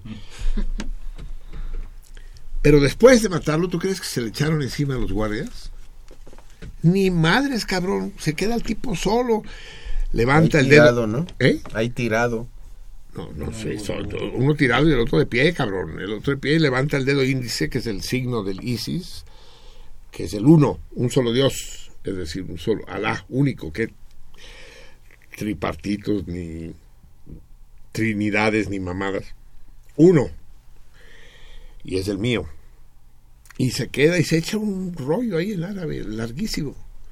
O sea, no está filmado en ningún momento qué le pasa a ese cabrón. ¿Alguien ha leído qué le pasó? ¿Lo mataron? ¿Lo detuvieron? ¿Qué? Lo detuvieron. Lo ¿Sí? detuvieron y ah, interrogaron y hasta ahí llegó la noticia de que estaba... No, lo derribaron, Estaba ¿no? haciendo- Sí, lo abatieron, ¿no? Lo abatieron. Sí, sí. Lo mataron en ese momento. ¿Lo mataron? Sí. Sí, en ese momento. Sí, después del... Sí. Pero, pero, pero sí, una técnica perfecta, cabrón. Es, decir, es un engaño múltiple. A, a unos les hace creer una cosa y a otros les hace creer otra. En todo caso, el 2017 se va a iniciar de una manera complicada. ¿eh? Eh, eh, En Alepo hubo una pequeña tercera guerra mundial, ya lo dije. ¿Eh? Se enfrentó, uno decía, ya el, el- el pinche Reagan, ¿no? Ya no chingamos a los comunistas, ya. Sí, cabrón, pero ahora resulta que los neozaristas son peores que los comunistas, cabrón. La, la, la rivalidad con los Estados Unidos sigue tan vigente como nunca. Y con los chinos pasa otro tanto, pues, ¿no? No quieren saber de ellos, ¿no? Y ahora el, el problema, el señor Trump, la va a cagar ese güey, el Trump, la va a cagar, pero puta madre es. Es decir, ¿cómo se llama el medicamento ese para evitar las diarreas? Hay varios, ¿no? Sí, peptobismol. Peptobismol es bueno, ¿verdad? Sí, pues vamos a tener que mandarle una dosis pasiva de peptobismol y escapar, hay otro que se llama escapar. Escapar. Pero ese es Sí. para detener. Sí, para tapar, ¿no? Para- tapar. pues, es es. que hay que mandarle urgentemente al señor Trump porque la está cagando durísimo. Lo primero que hizo fue hablar por teléfono con la primera ministra de, de Taiwán, de la China nacionalista, que son los enemigos jurados de China la Grande, pues, de la República Popular. De manera que ya se enemistó con los chinos, cabrón. Sí, sí, sí, ya les estaba mentando la madre, como a nosotros. Solo que no es lo mismo mentarle la madre a, a Peña que mentársela a Jin Chin Chin, como se llame el, el presidente chino. Eh, lo primero que hizo fue establecer una relación cordial con Taiwán. No mames, cabrón. O sea, e- es como si nombraran director de Radio UNAM a, a quién te gusta, a, a Mancera, por ejemplo. no, sería, sería más o menos equivalente, pues sí. O, o- o para hablar de un de un, de un potentado eh, a, a ver, un potentado pendejo. ¿Quién- hay, hay potentados pendejos en México?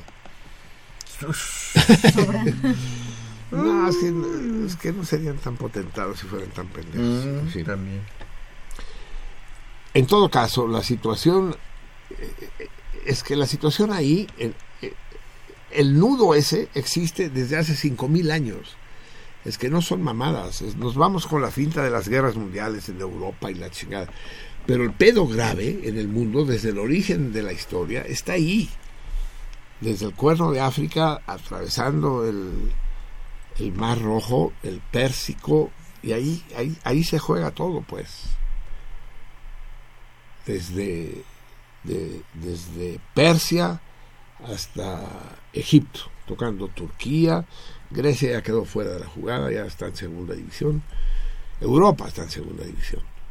El, pedo está ahí, en esa llamada elipse energética. Hay una elipse, se puede dibujar sobre el mapa, una elipse inclinada hacia Mm. 45 grados, que va desde, que, que abarca el mar Caspio y el, y el Mar Rojo, los dos, eh, donde se produce el 80% de los hidrocarburos en el mundo, de petróleo y de gas.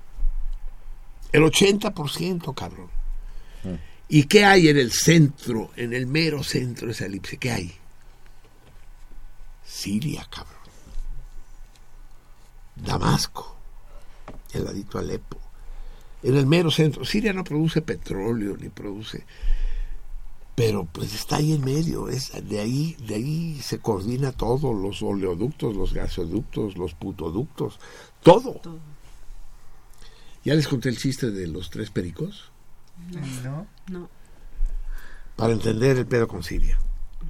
De plan. Sí, un güey que quiere regalarle una mascota a su esposa, dice, puta, es que necesita alguien con quien hablar, esa vieja se pasa el día sola. Y luego cuando llego yo la noche se desquita conmigo. Que dice que le, le compro un iPod. No, pues no, porque eso es chingadera. No, no, un perico, cabrón, un perico de esos. Llega a la tienda de animales y dice, "Di- disculpe, ¿tiene pericos habladores? Dice, sí, tengo de varias categorías. Dice, no, de las mejores que tenga. Ah, te- me acaban de llegar unos australianos maravillosos, pero maravillosos. Venga a verlos. Y los ve ahí los tres chiquitos, uno azul, uno verde y uno amarillo. Ah, están chiquitos. No, no, pero son unas fieras. ¿Y dicen algo? dicen algo, por el amor de Dios. El amarillo, dice, tiene un vocabulario de 3.500 palabras. Pero, pero aprendiendo. Pero sigue aprendiéndolas, sí. Eh, en este momento lo tengo aprendiendo inglés y ahí la lleva así. ¿En serio? ¿3.500 palabras en español? Sí, señor. Dice, ¿cuánto vale? 12 mil pesos. 12 mil pesos. Pero pues sí, sí, sí, sí, sí, no quiero comprar una moto o quiero un perico. Dice, no, señor, pero pues sí. Le digo, habla, no, no es demasiado, no, no, no. Y el, el, el, el verde dice, no, el verde vale 24 mil pesos. 24 mil pesos, pues ¿cuántas palabras sabe? No, no es que sepa palabras, es que él domina cuatro idiomas. él sabe español, francés, inglés y sánscrito. El sánscrito lo aprendió para poder leer la versión original de la Biblia, se la sabe completa. Usted le dice tal versículo de tal libro, se, lo- se lo sabe. También le sabe declamar eh, poemas de Sor Juana. Dice, "Mm, 24 mil pesos, no. Y el, y el azul, dice, no, ese vale 62 mil pesos. 62 mil pesos. Dice, pues ¿cuántos idiomas habla? Dice, no, él no habla ninguno. ¿Y entonces por qué vale 62 mil pesos? Dice, porque es el jefe de los otros dos.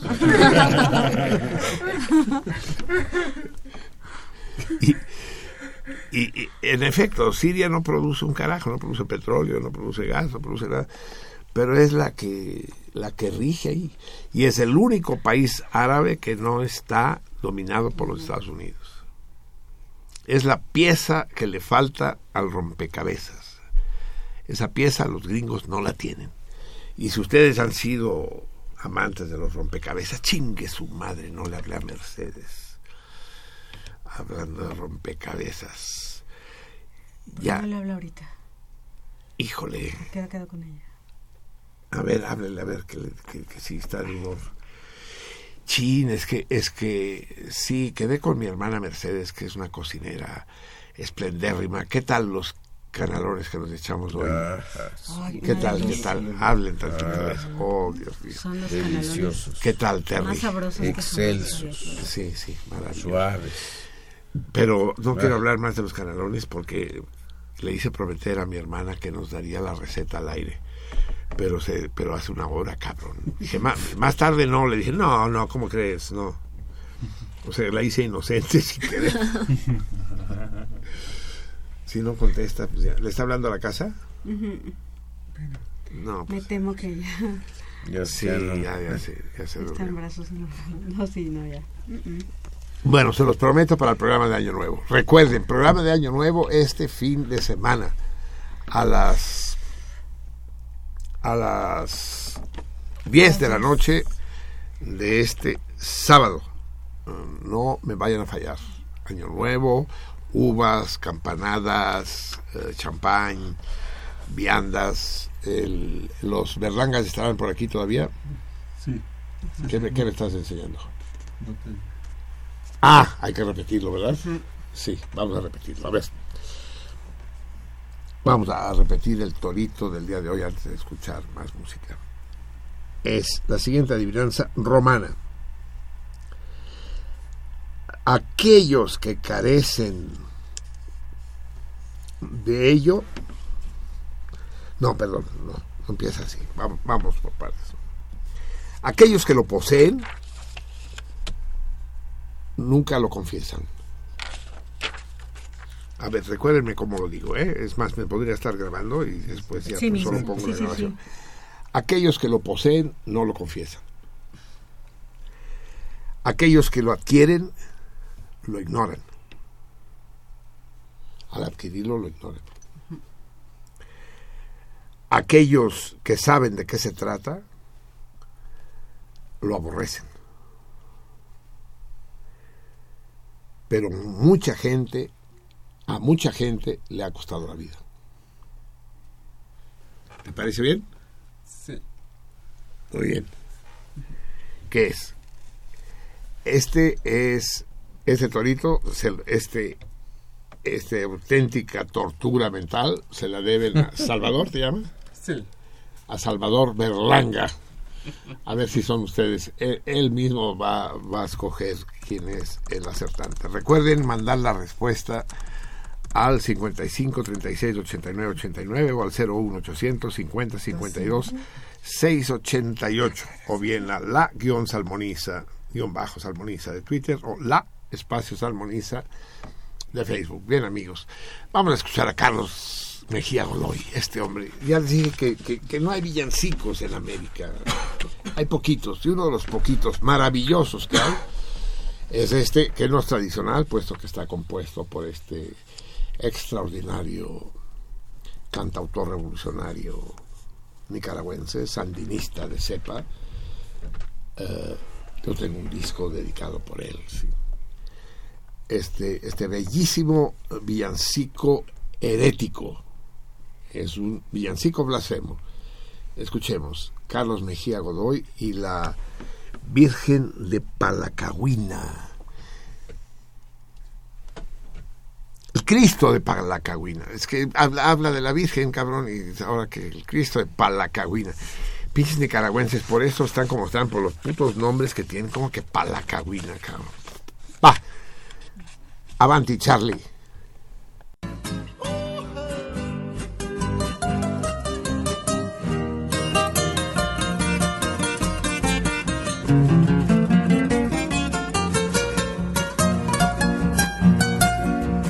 El cerro de la iguana, montaña dentro de las Segovias, se vio un resplandor extraño como una aurora de medianoche.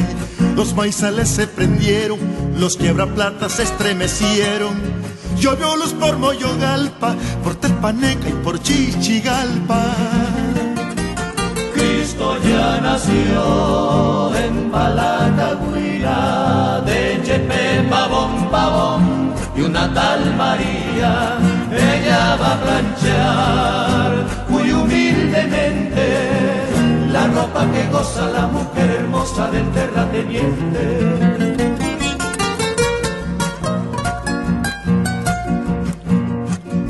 Las gentes para mirarlo se rejuntaron en un molote. El indio quesillo en trenza de nagarote. En vez de oro, incienso y mirra, le regalaron, según yo supe, cajetitas de idiomo y hasta buñuelos de Guadalupe. Cristo ya nació en Palacagüina, de Chepe pavón pavón y una tal María, ella va a planchar muy humildemente la ropa que goza la mujer hermosa del terrateniente.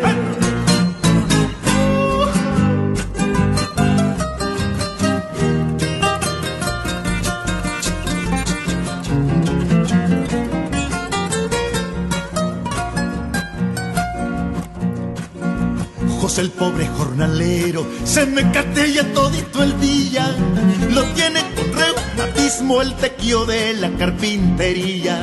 María sueña que el hijo, igual que el tata, sea carpintero. Pero el cipotillo piensa, mañana quiero ser guerrillero. Cristo ya nació en la de Chepe pavón pavón y una tal María, ella va a planchar muy humildemente la ropa que goza la mujer hermosa del terrateniente. Cristo ya nació en Palacagüina, de Chepe pavón pavón y una tal María, ella va a planchar muy humildemente la ropa que goza la mujer hermosa del terrateniente, la ropa que goza la mujer hermosa del terrateniente, del terrateniente, del terrateniente.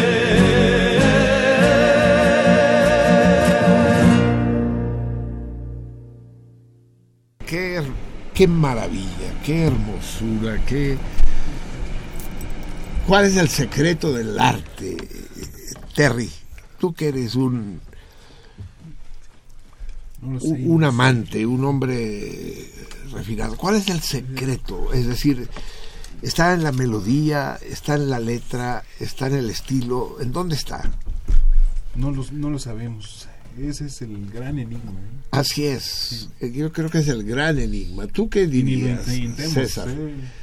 ¿Dónde está el secreto de, de- de una de, de- de la hermosura, de la de lo cautivante, de por qué una canción? ¿Cuál es su chiste? Por, es maravilloso. Dice. Ella va a planchar muy humildemente la ropa que gozan las dulces esposas del terrateniente. Puta madre. ¿Dó- ¿Cuál es el secreto de lo hermoso, Javier? Tú, que, tú sabes de eso. Pues mira, ¿Qué? hay cuatro elementos. Uno es la claridad, otro es la pertinencia, otro es el- la belleza, el embellecimiento, digamos. Y, y la última es la manera en que se dice. El estilo. El estilo, sí. No está mal, me gustó. La claridad, la pertinencia, la, la belleza y el estilo. A ver, otro músico tiene un- su propia opinión. para los griegos lo bello era lo, lo, lo perfectamente proporcionado. La proporción. La proporción. La proporción. La belleza es proporción. Proporción perfecta. Es decir, si hablas de tetas y nalgas, lo entiendo, pero ¿dónde está la proporción en Sófocles, por ejemplo? Pues en su escritura, en su, en su ¿Puedes hablar de proporción ahí? En, Yo pienso que sí, ¿no? La en forma. esquilo, en, ¿sí? Formalmente hay, hay formas. O sea, la razón áurea, esa la entiendo, pues, pero pero hay y yo yo voy más por lo que dice Terry, ¿no? Que me gustó tu definición y, la, la mención que hace que hace el Greñas de la belleza helénica también es pertinente. Pero sin embargo sigo creyendo que hay un misterio, que hay algo del orden de lo inaccesible, de lo inefable. En toda obra de arte hay esta parte humana que es insondable. Exacto, eso es lo que creo. Porque la pregunta vendría, si, si podemos desmenuzar estos cuatro elementos, ¿no? La, la, la claridad, la pertinencia, la belleza y el estilo. y el estilo, podríamos hacer una supercomputadora que compusiera cosas bellísimas. Y, y no lo puedo negar a priori. ¿Es posible eso? Ya hay, ya hay cuadros pintados y música compuesta por máquinas. Eh, de hecho, las utilizan artistas. Pero podríamos hablar de obras de arte eh, en que no intervenga eh, el, pensamiento, la mente humana. Alguien la tiene que programar, ¿no? Alguien tiene que decir empezar. qué, es, qué se vale y qué no se vale. Para empezar. Yo creo que el fenómeno es una característica humana. A ver, músicos y músicas. Eh, Musiquillos. nadie, nadie, nadie tiene que defender porque cae por su propio peso, ni tenemos que ser expertos en música como el Greñas o el Xavier para saber lo que la música occidental le debe a Johann Sebastian, al que vamos a escuchar en un momento más. ¿no? Es decir, es el padre, el abuelo, el bisabuelo, el patriarca, lo es todo, ¿no? Es, Dios. hay- sí, sí, hay, hay una música anterior a Bach que no deja de ser maravillosa, digámoslo todo, ¿no? Sí, O sea, claro. No, aguas, ¿no? Pero hay una música posterior a Bach, ¿no? Es decir, hay, hay es como es como el muro de Berlín, la puerta de Brandenburgo, cabrón. Los conciertos de Brandenburgo son un muro. Estás de este lado o estás de aquel lado, ¿no? Pero la pregunta que les hago ahora a, a ustedes dos músicos. eh, Bach descubre o inventa. Es decir, él se da cuenta de cuál es la naturaleza de la música y la formaliza, o él la pare, él genera, él eh, establece las reglas de la música. Los veo preocupados a los dos. pero Mira. Creo que ya se las metí a ambos. No, no. Bach, Bach es un... En un movimiento. voy a decir- En un solo, el primer Fíjate, movimiento. fíjate qué bonito lo que voy a decir. Ay, sí, ¿no? Qué, qué bonito lo que voy a decir. Bach es un sintetizador. Ay, cabrón, Yamaha. Kurzweil en todo caso, porque es alemán. Sí, Grundig. Sí, o sea, en, en, en, en Johann Sebastian Bach se, se funde y se fundamenta todo lo, lo anterior. Eh, por ejemplo, hay una vieja historia en la música que es el temperamento. Entonces Bach lo es uno de los que prueba el temperamento. Lo prueba prácticamente con su clave bien temperado. De, de- de hecho, ahí nace la tonalidad normalmente. Acércate al siéntate un momento ahí, aprovecha que César se fue a tomar el aire, cosa aconsejable después de estar en este microondas mucho tiempo. Cuidado. Si, si, si subes las dos nalgas a la silla, es- están diseñadas para Es eso. eso. Eso se olvidó lo que. Ah, en 1722 compone Bach su, su primer libro de clave bien temperado. Y en ese mismo año, eh, Jean-Philippe Rameau publica su Tratado de Armonía. Entonces ahí se considera que es el nacimiento de la tonalidad, que es pues, toda la música que se compuso después de Bach. Bueno, bueno, bueno, pero aquí ya, ya evitaste. Tú hablas de tonalidad y, y Javier habla de temperamento. A mí Sí, me. Pues la tonalidad es un fenómeno del temperamento. ¿Estás de acuerdo con eso? Sí, o sea, para que la tonalidad pueda funcionar en toda su gama, en toda su extensión, tiene que haber un temperamento igual. O sea, lo que demuestra Bach es que puede modularse a cualquier tono desde cualquier tono. Lo que demuestra es que se puede escribir en los 12 tonos mayores y en los 12 tonos menores. Y además lo repite, lo hace dos veces el A ejercicio. ver, esa tonalidad es lo que está en el famoso mayor y menor de las dos, Sí. do mayor. Sí, sí, es la disposición, la disposición de, de- de tonos y semitonos. Si tú miras las teclas blancas del piano, sí, hay grupos de negras de tres y de dos. Sí. Luego les hay, al- hay pianos al revés, cabrón. Yo los he visto al revés. Bueno, también los hay de dos y de tres. No, que las, las, las- Ah, que ah, las- blancas son las son negras. chiquitas y Ya, las ya, ya, negras son las bueno. sí. Entonces, eh, esta disposición de los tonos y semitonos, eh, cuando uno genera una escala, cuando uno toca las notas musicales, la, la más sencilla o la más, sí, la más sencilla de tocar el piano es do mayor. Tú empiezas a tocar a partir de un do, que es la nota blanca inmediatamente a la izquierda de la, del grupo de dos negras. Así es. ¿sí? Tú empiezas a tocar ahí, tocas las teclas blancas nada más, ¿sí? Hasta llegar a otra nota y entonces estás tocando una escala de do mayor. Ah, de do así. De do así o a otro do, al do que sigue, pues. Generalmente uno completa la octava. Do, re, mi, fa, sol, la, si, do, do, si, la, sol, fa, mi, re, do. ¿Sí?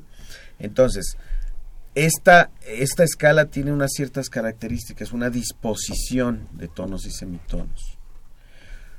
Para que tú puedas cambiar de ese do mayor a sol mayor o a fa mayor, que son tonos vecinos, no hay tanta dificultad, el temperamento puede funcionar si es el temperamento antiguo, pero hay tonalidades lejanas a donde ya no se podía modular porque se escucha mal, porque la afinación natural, llamémosla así, es, es, es extraña para el oído eh, occidental, llamémosla así. Entonces, Es que es ahí donde, donde se enreda el asunto. Así ¿no? es, este, es- es Que, enredado, o sea, hay es sonidos naturalmente hermosos al oído occidental, pero el oído occidental es igual al oído vietnamita, ¿o Sí, no? pero hay una organización. Digamos que sí, es igual, o sea, potencialmente es igual, pero el oído occidental tiene una tradición, tiene una historia, tiene una una, Eso es. una una serie de pues sí, de artefactos que se van generando a lo largo de la historia. Y uno de los artefactos que se genera es la tonalidad. Pero la tonalidad depende de, otro artefacto que es la, el temperamento, el temperamento igual, porque existen varios temperamentos, varias maneras, varias maneras de disponer los tonos y semitonos en una escala. ¿sí? Entonces, estas maneras diferentes se llaman temperamento. Y el único que permite la modulación a cualquier tono es el temperamento igual. Y Bach fue lo que hizo con su obra El clave bien temperado. Hacer una demostración práctica de una teoría. Tiene una teoría pues ya añeja más o menos y que era como una especie de intuición. Es, es como, en, como en ciencia, ¿no? La noción, no sé, de la, de la gravedad es, es antigua, pero el que la comprueba más allá de la teoría o de, o de la historia teórica que, que puede existir, pues es un sujeto con una fórmula, ¿no? con una comprobación, sí, con, un, con experimento, sí, sí, sí. Eh, Sí. ¿Le pides a alguno de tus achichicles que me caliente?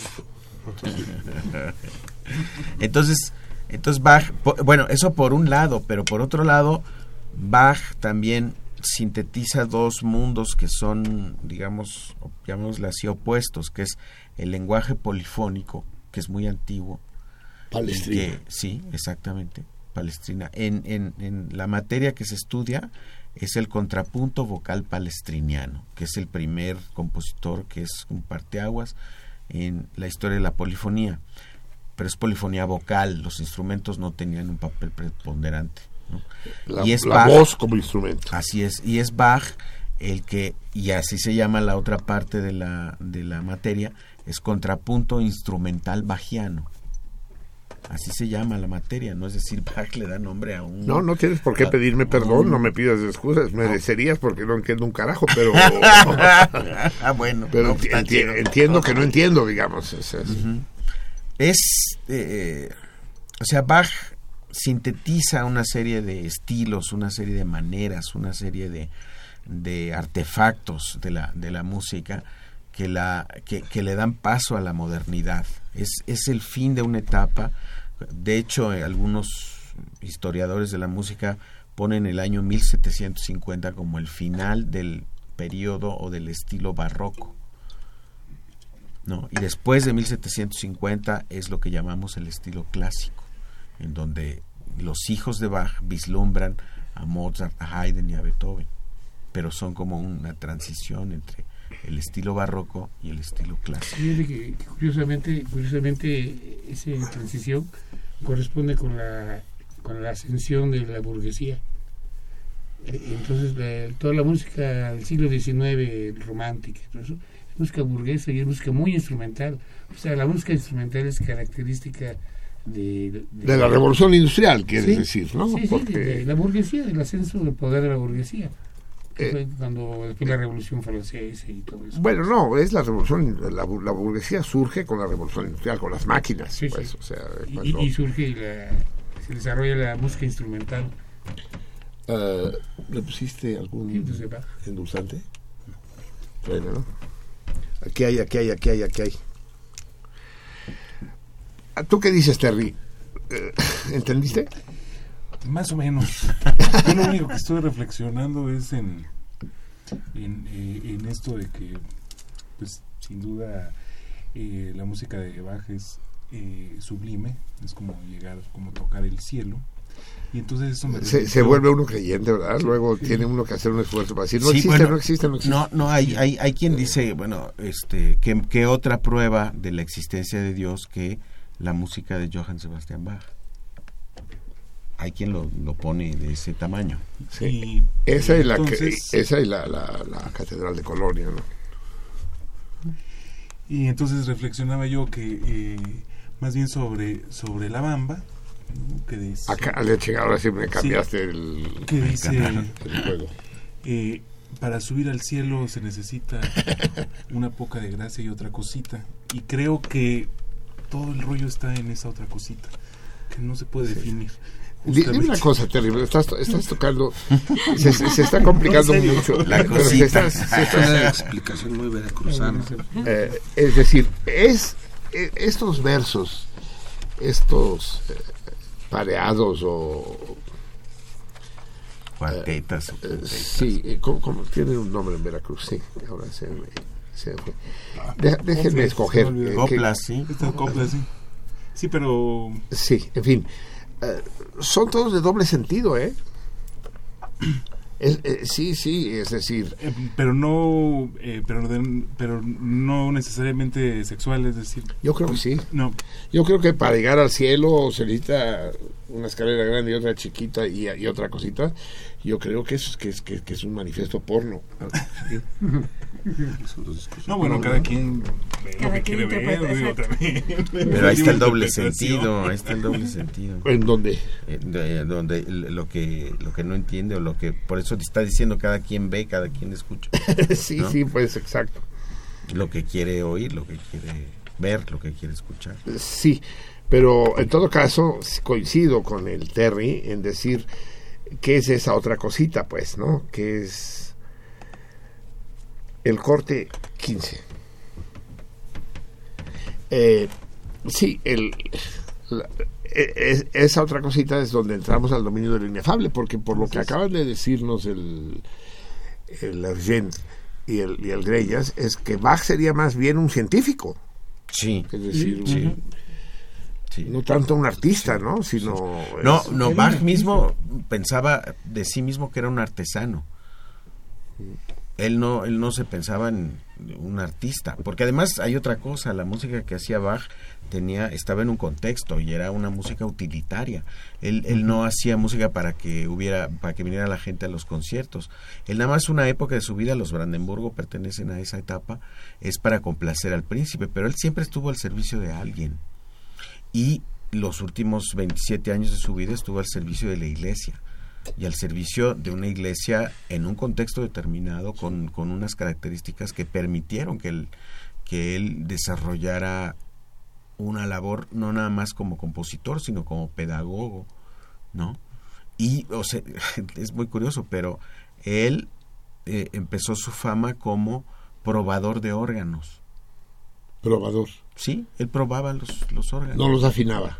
No, bueno, no, había un constructor que, que decía, eh, tal iglesia necesitaba un órgano, iba el constructor, hacía el órgano y decían, "Ah, pues llamen a, pues qué, pues hay que probarlo, a ver cómo suena, a ver el si está sí, chido, sí, si está sí. bien afinado, si a No, ver qué onda, él ¿no? también este, sugería mejoras. Ajá, además, ¿no? Y entonces lo llamaban, a ver, llamen al, a Johan, ¿no? Que no puede venir, que está cogiendo. Sí. Esa se la pasaba cogiendo. Así es, sí, sí, sí. Entonces ahí va, prueba el órgano, ¿no? Entonces imagínate en, en Arnstadt, ¿no? Ahí, ¿no? Llega el gran... No está bien temperada esta chingadera. sí. Y a ver, súbele al no sé qué chido. ¿Cómo, cómo se afina un órgano, cabrón? Con una lima. ¿Qué limas? Los tubos. Los tubos los va limando. ¿no? Los, dos limados los hacen un poquito más largos de lo que, de lo que es. Son, son, son, son de cobre. No, son de estaño. El caso que tú sabes que según la longitud del tubo es la frecuencia que... Ya, ya, empezaste con albures tú también. la frecuencia, Sí, ¿no? claro, cuanto más largo el tubo, pues más frecuencia de la cosa. sí. No, es más, más grave y entre más chiquito es el tubo es más agudo, entonces con una lima lo afinan. Desde que ya está, ahí está el tono. Y si lo tienes que alargar, ¿qué pedo?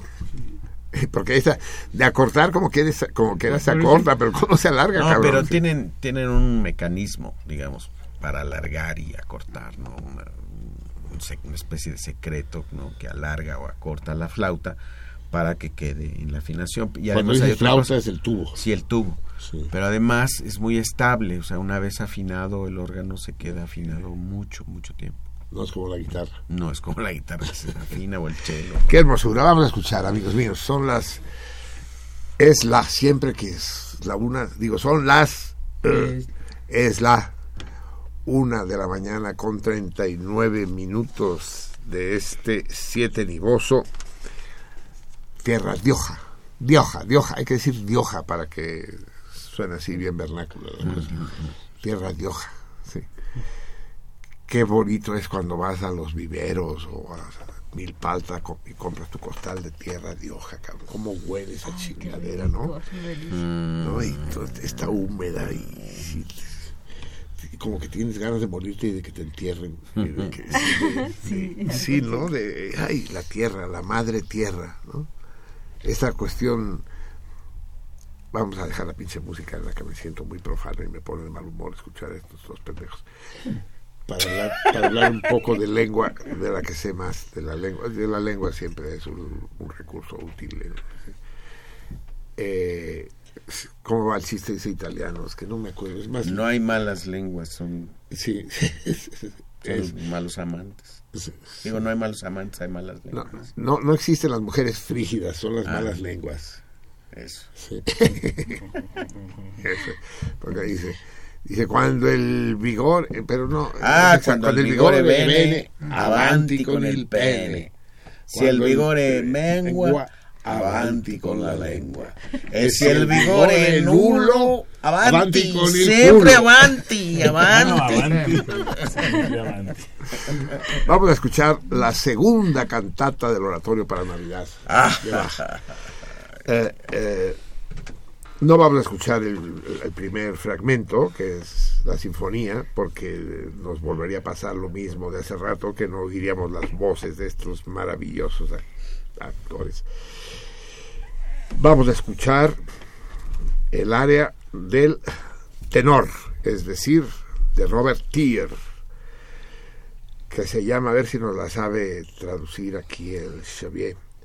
Frohe Hirten. Frohe Hirten.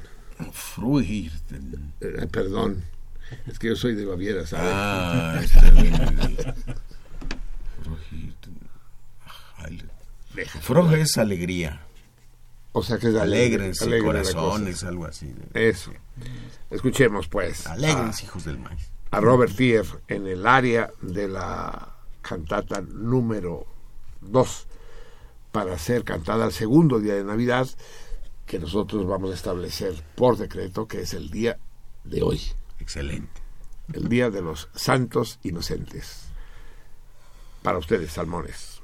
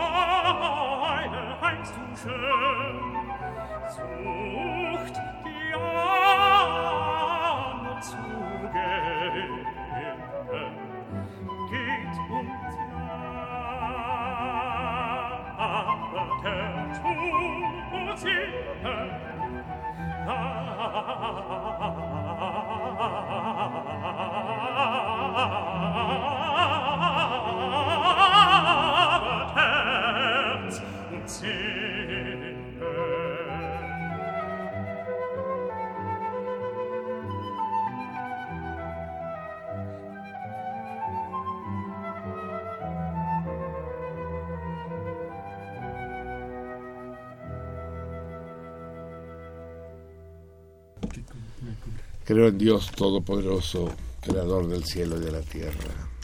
Me cae, cabrón. Es, eso que tú llamas el misterio, Terry, eso es Dios, cabrón, es lo divino, es la divinidad, es el, la iluminación. Así es, así es. ¿no? Decir, no, no hay otra explicación. Aunque luego hay uno que otro compositor ateo que también se las trae. ¿eh? Sí. ¿Stravinsky era creyente? Sepa, sepa su Sepalas. Yo creo que sí. ¿eh? Sí, sería. Yo creo que sí. No sé, pero no tiene obra sacra, ¿no? No. Sí, tiene una sinfonía de los salmos. ¿Sí? Igual sí, entonces, sí. Mm. Mm. Amigos míos, este fin de año, el, el viernes 30, tenemos la correspondiente función de la Cinemágora. Y para, para, para celebrar el advenimiento del nuevo año, vamos a regresar a este otro genio, comparable y al mismo tiempo incomparable, que es Charles Chaplin. En una de sus obras cumbre, eh, La Quimera del Oro, el Charles Chaplin gambusino. Yo sé que aquellos que ya la vieron van a regresar a volverla a ver porque es un placer eh, irrenunciable. Y que aquellos que no la han visto cometerían una imprudencia gravísima absteniéndose de ella. Este viernes a las 8 de la noche en la Cinemágora, albergada por la Casola, la gran Casola que nos acoge cada semana. A las 8 de la noche, Marsella 45, a dos cuadras de la Glorieta de Insurgentes y a dos cuadras del Metro Cuauhtémoc. O sea, no hay pierde, pues. Es, eh, eh, recuerden sus clases de geografía de primero y secundaria.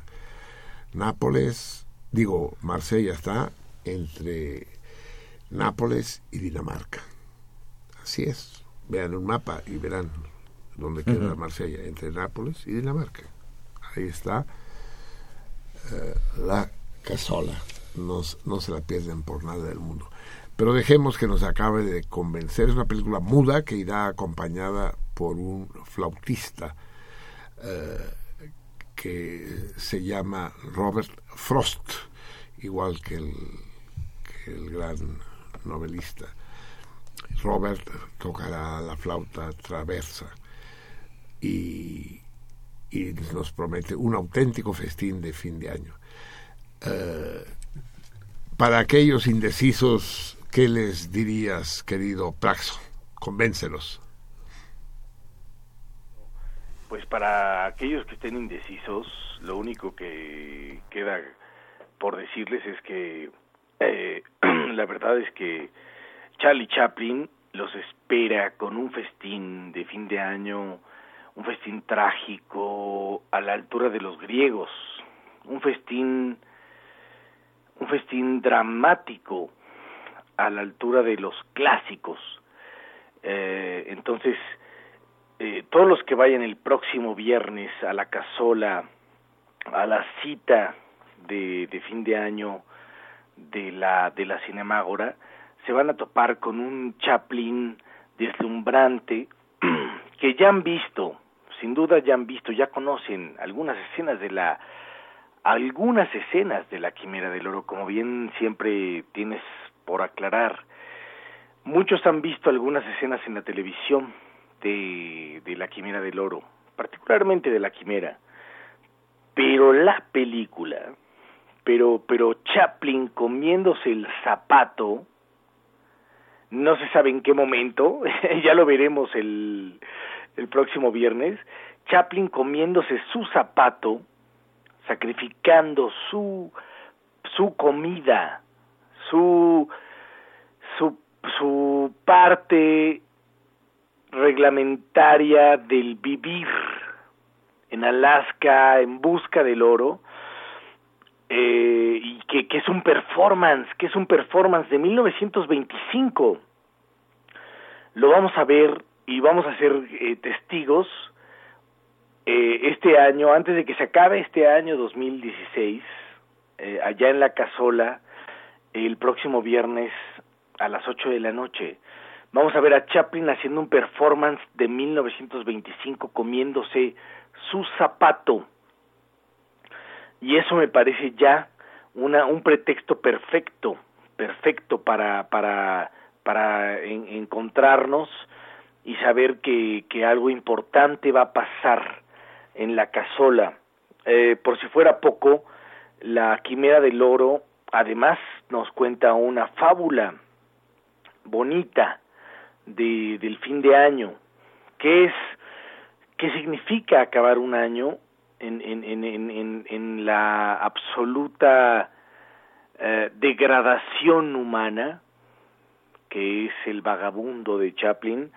¿Qué significa acabar un año en la absoluta mm, eh, entrega al, al- a la, a la a la historia del cine que también es Chaplin no que que, que ya ya hemos hablado del, de él de esta de esta entrega al, eh, a la historia del cine en el circo que ya hemos visto juntos también hemos visto musicalizada y ahora lo vamos a ver en pleno en, en, la quimera del oro cuando él cuando él se entrega a la historia del cine y dice ya ya yo yo yo soy parte yo Chaplin soy parte de la historia del cine tómenme. Aquí está Charlotte el gran vagabundo el gran loco vagabundo que que va por las llanuras y lo vamos a ver el próximo viernes y eso es lo que vamos a ver. Eso es esa es la la la gran la gran cita del viernes es que vamos a tener a Chaplin diciéndonos ah, mandándonos un mensaje desde 1925 no sé si claro ya lo discutiremos no es, es por eso que, que, que la Cinemágora ha sido ha sido eh, ha sido renombrada por todo lo que se discute allá adentro y no se lo pueden perder. Chaplin 1925 hay un mensaje de año nuevo. Tenemos que vernos sí. Para descubrir ese mensaje pues pues pues sí.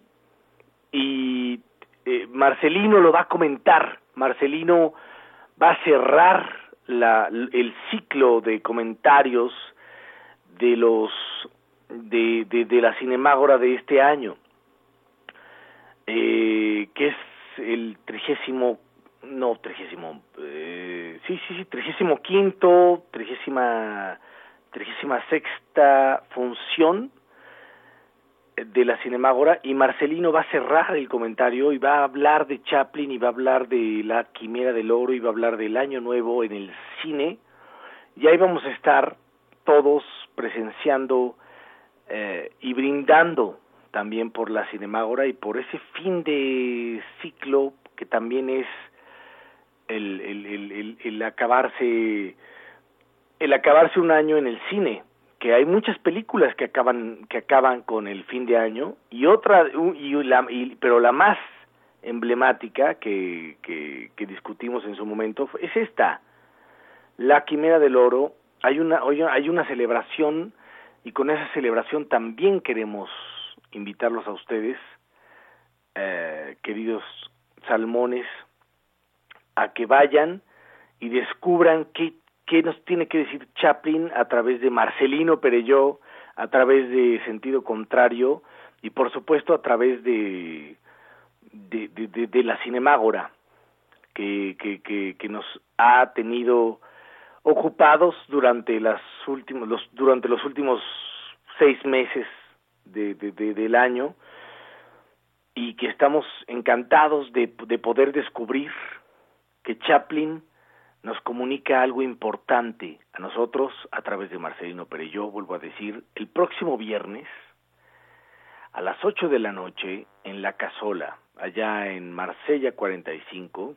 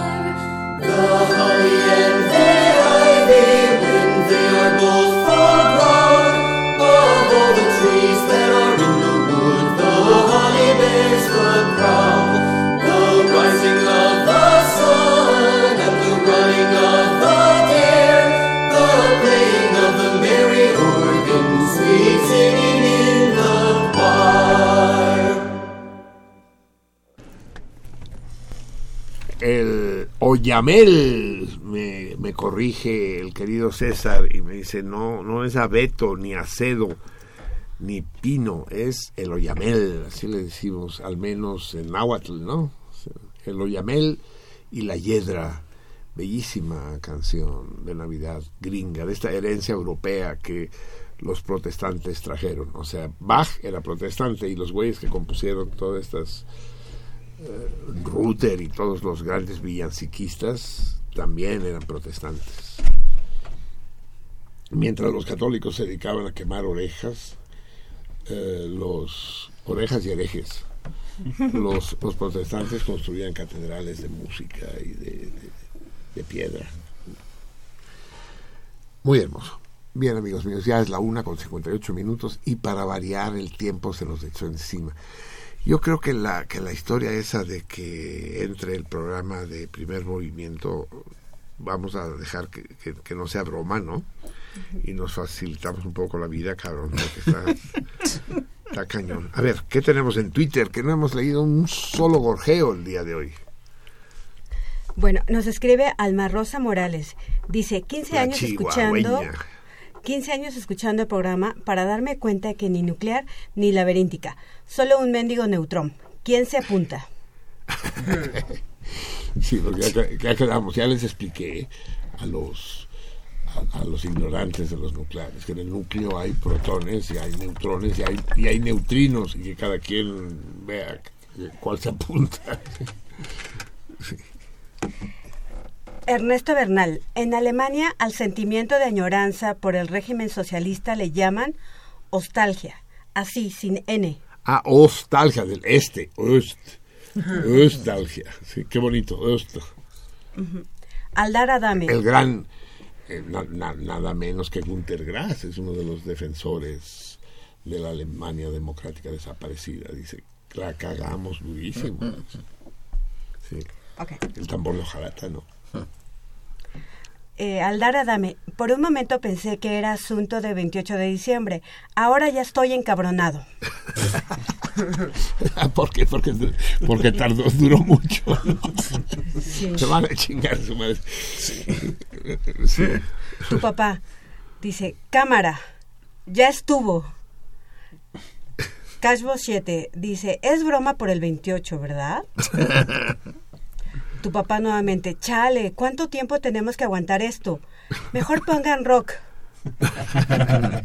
Luego nuevamente dice Aldar Adame, si es broma, ya se me atragantó. Si no lo es, voy a borrar Radio UNAM de mi cuadrante. A ver si no acabamos mal todos. Ok, y tiempo, y tiempo después el mismo Aldar Adame dice, cabrones, me hicieron sufrir. También pregunta Jazz, ¿dónde están? Desde, desde París. ¿no? Exacto, de- desde París, exacto. Sí. Oscar Coronel dice, pregunta, ¿es un sueño? Escuché la entrada de nuevo, qué alivio, solo fue un pasón. Sí, eso fue más o menos. Así es, Aldar, Aldar Adame dice, ahora me estoy carcajeando por ser una inocente palomita. Sí, es lo que es. Eso es. es lo que Plata, corresponde a la sí. gente de bien, ¿no? Ajá, Alma Rosa dice, uff, ya me había asustado, se pasan de veras, ja, ja, ja. Buenas noches, salmones queridos. Mine, Mine, dice, ja, ja, ja, sí fui una inocente palomita, tan temprano que me sorprendió. Pues sí, fuimos la, la primera inocentada el día seguro. Así es.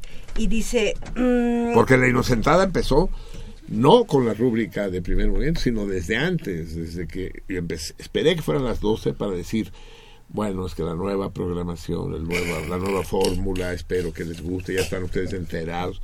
Todo eso, no dice una sola palabra en broma el día 27, ni una. Así es. Nos escribe Sergio Martínez y dice, "Manchani- manchadito Marcelino, ya estaba preparando un tuit que deja de queja para Radio UNAM y Benistófeles. Qué buena broma, por eso te queremos. Benistófeles.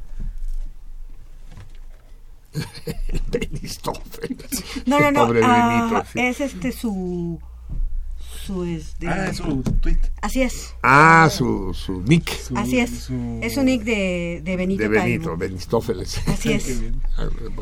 Y también nos escribió a- eh, el 9 y dice que la canción que puso al inicio de... Ah, esa es a petición suya, sí. Exacto, de Tren tras Tren. Dice que esta canción la recuerda a los combates en la zona de la ciudad de Saris- Saristín durante la Guerra Civil. Ese, porque ahí estaba él, ¿no? Sí, Bueno, esa- recuerdo con tanta claridad, era el año de 1941, dice. Dice, los alemanes avanzaban por el flanco derecho. Ok, ah, y pregunta, Marcelino, recuerdo que uno de tus invitados al programa, ya en la charla posterior al mismo, expresó su decidido apoyo a la privatización petrolera.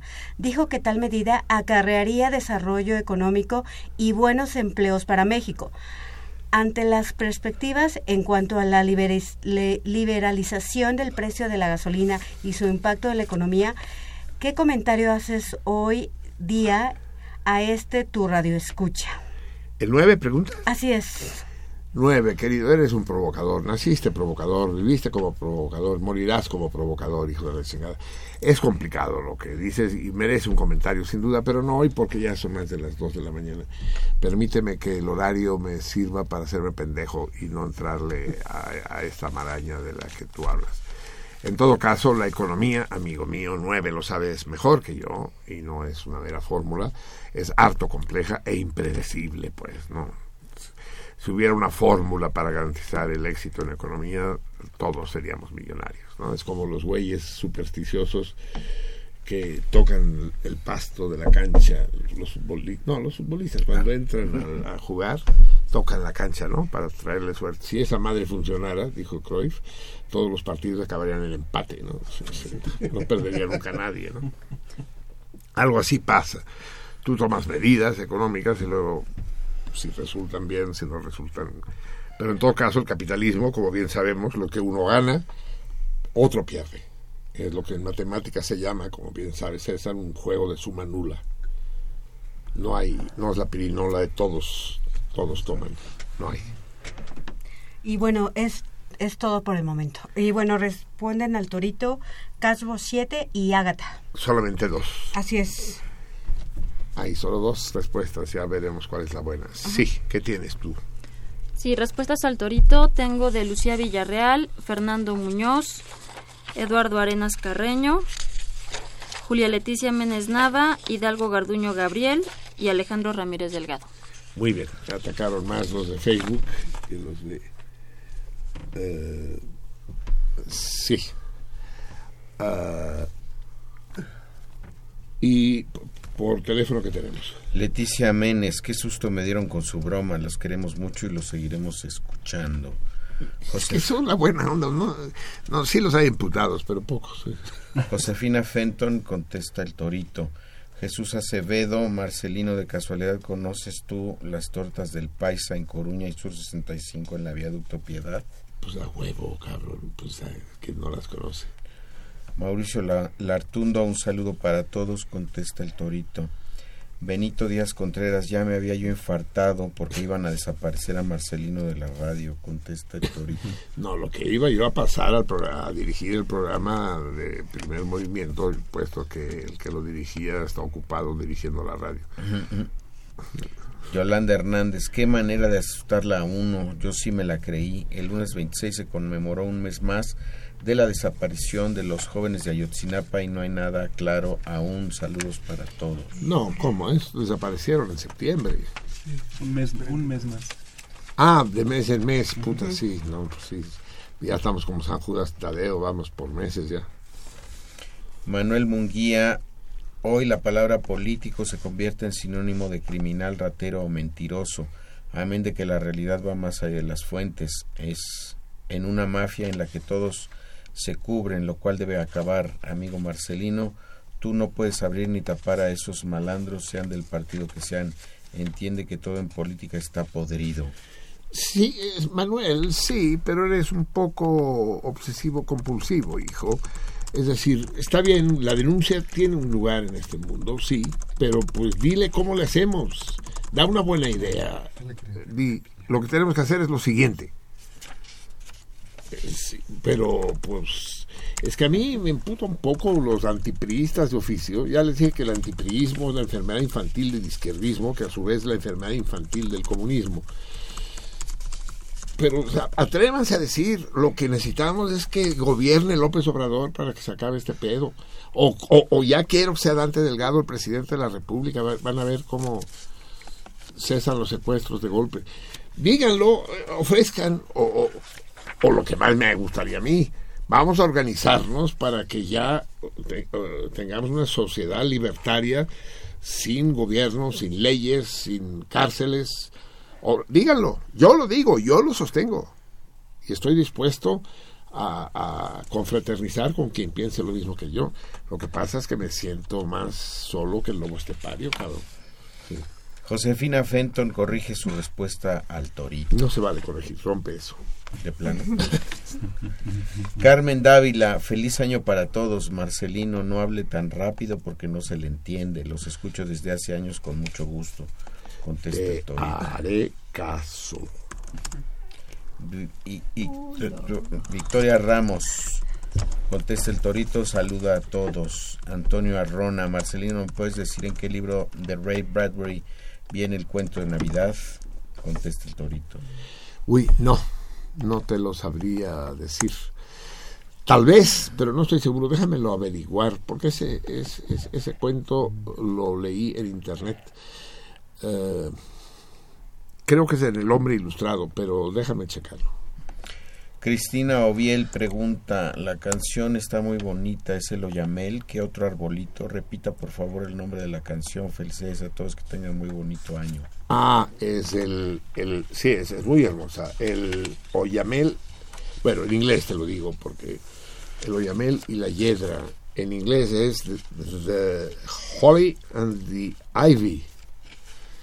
Holly, Holly como santo, quiere decir también abeto. Oyamel. Bien. Eh, son las 2 y 10 Ya de, la noche. Tenemos sí, el tiempo encima y tenemos... eh, a ver, eh, yo no sé si leemos hoy la carta. vamos a leer la carta que nos llega después de 17 meses perdida. Es, esta carta, tengo el sobre en la mano, bueno, no tenía- tengo el sobre en la mano, fue enviada de- desde Mérida, desde el extranjero. Sí, claro, si mandas cartas del extranjero se tardan de más. tan lejos. De Yucatán, imagínate en Yucatán, cabrón, puta. No, pues las, las hacen panucho ahí antes de enviarlas. Eh, y, y lo mandó el 7 Termidor. Trae, trae el sello de Mérida del 30 de julio. Y nos llega porque lo trae. Eso es, eso es correo, cabrón. Así funcionan bien los, los correos de México, cabrón. El güey que escribe la carta La entrega. viaja, la recibe y la entrega en persona. Es la manera, es la manera seria, cabrón. Si no, la vieja dice, "Ay, ahí se ve, ¿no? Pinche carta. Si, no, no, eso es una irresponsabilidad. Lee lo que nos dijo el querido César de cuerpo presente hace seis meses. Dice Mérida, Yucatán, Armois o Armoaz, o no sé cómo se diga esto. Armoar. Armoar. Septidí, 7 Termidor de 224. Marcelino, sucesos pasado, extraños. Sucesos extraños. Hace unos meses, un fin de semana, de semana adquirí y empecé a leer Los bandidos de Río Frío y unos días después planteaste un torito sobre este libro. Exacto. Hace más o menos 20 días por la mañana Eliseo presumía de ser todo un experto en los tres mosqueteros y en la noche ya sabemos de qué fue el torito. Igual creo que el grupo está Los mosqueteros sin mosquetes, ¿no? Ese era el, el debate. está en lo que tú consideras la respuesta correcta. Luego, un domingo por la tarde, nos reunimos parte de la morada entre varias casas, los lobitos. Tratamos Es que los lobitos relacionados los lobitos aplaudidores es, es, es el sector Ah, ya. del cardumen que, que habita en la bahía de Mazatlán. con el tabaco y toma la barbón. El torito mensual es sobre la mismísima planta. ¿Cómo interpretar estas coincidencias? ¿Serán presagio de un evento extraordinario? La verdad, no tengo ni la más pálida idea. Pues sí, ganó Trump las elecciones. sí. Bueno, dejémonos de pendejadas. ¿De cuándo acá el azar ha dejado de gobernar el universo? Por ejemplo, pienso en todos los eventos aleatorios que tuvieron que conjuntarse para que yo escribiera esta carta. Así que pasemos a lo que te- a lo que nos truje. La neta no me quedó clara la pregunta del torito mensual, pero mi respuesta es O sea, no le queda clara la... Contesta incluso los toritos de los que no sabe Que ni el, siquiera el le quedan planteamiento. claro. La respuesta es Walter. Raleigh. Por otro lado, el rey al que hace referencia es James First. Es, es, es correcto, ese es el colmo. De. Hasta los que no entienden contesta bien este puto. de Inglaterra e Irlanda y sexto de Escocia.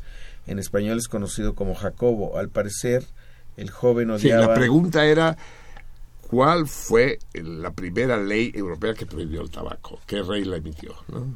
Y, y- y- y quién, quién le hizo conocer el tabaco? Sí. El James odiaba la personalidad de Raleigh y le recriminaba haber introducido el tabaco a la corte. Tal era la animadversión del rey que lo llevó a publicar en 1604 a Contrablazed to Tobacco. Chale, ya parece que le estoy reportando a Carmen Aristegui la conducta de algún magistrado del presidente en turno o donde una ¿qué? nota en el programa de Pati Chacoy, Chapoy. Sale pues un abrazo a todo el cardumen desde la Blanca Mérida, César Berlanga. Es de poca madre, qué hermosa carta. Sí. Es un gran correspondiente al César. Y además y está- esperemos que no tengamos que, se- que recibir las cartas solamente las que nos trae él personalmente. Y, y además, si se fija a mí, eh, esa carta tiene algo especial. Vea esa carta. ¿Qué tiene de especial? que está escrita a mano. Así es. Sí, a huevo, manuscrita, co- como, como debe ser. Pero, en fin, no exijo tanto con que venga en- dentro de un sobre con timbres y esta está cubierta de timbres de ir y venir a Mérida.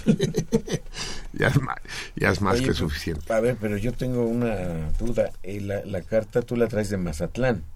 No, este, la carta la mandé de Mérida. Bueno, la mandó Rocío de Mérida.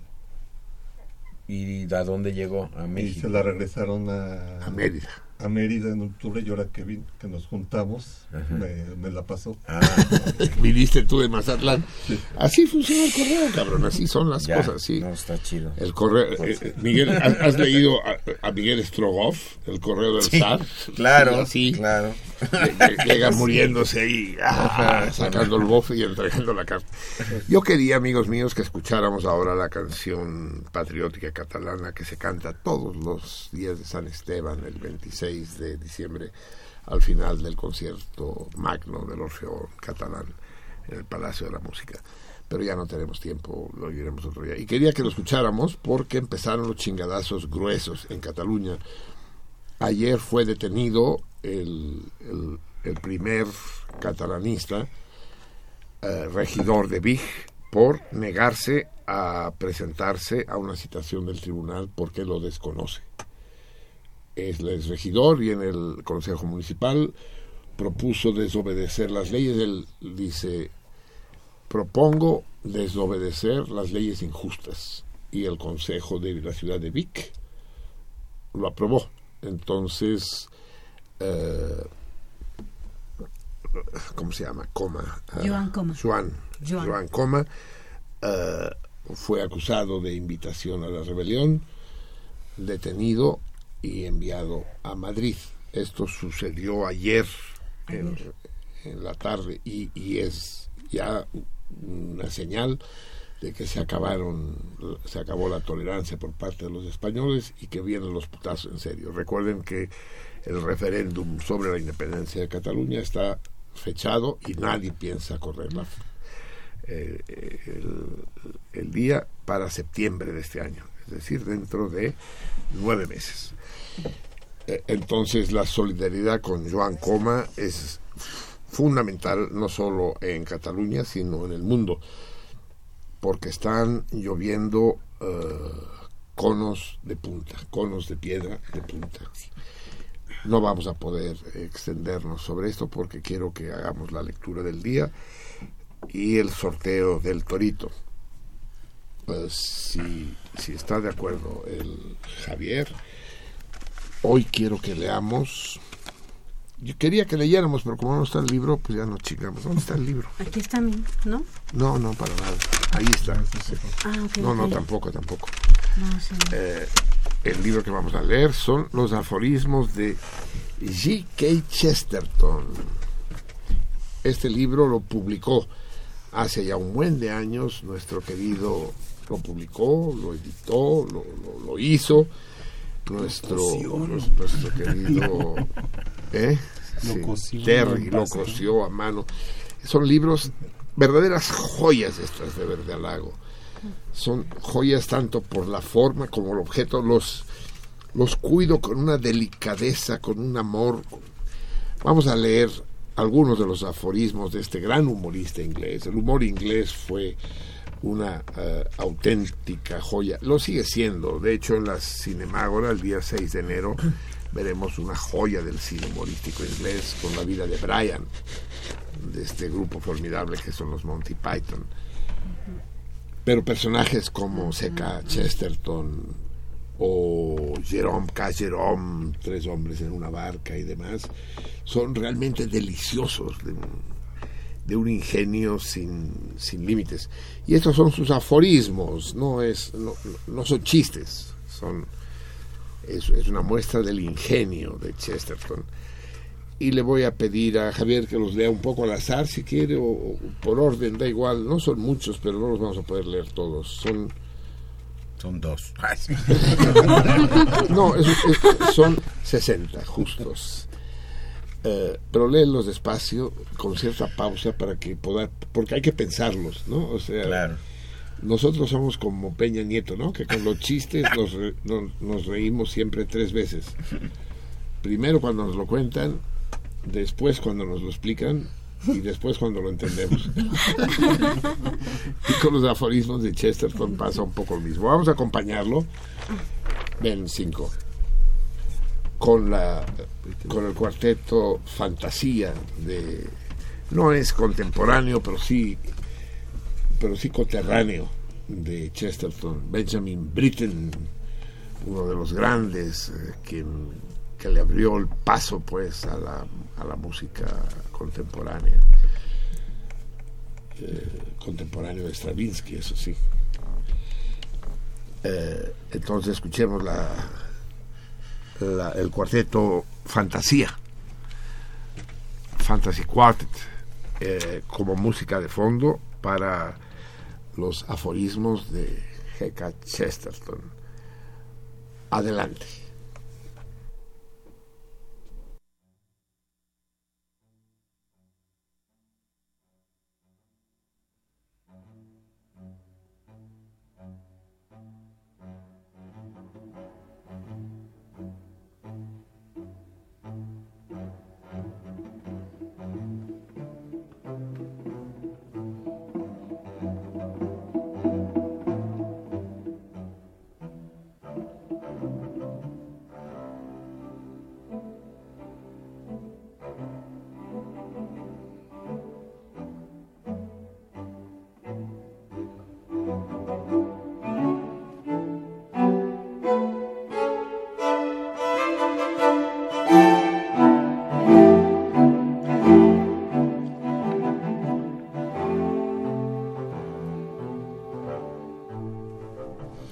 Las falacias no dejan de serlo por estar de moda. La imparcialidad, forma pomposa de nombrar la indiferencia, forma elegante a su vez de nombrar la ignorancia.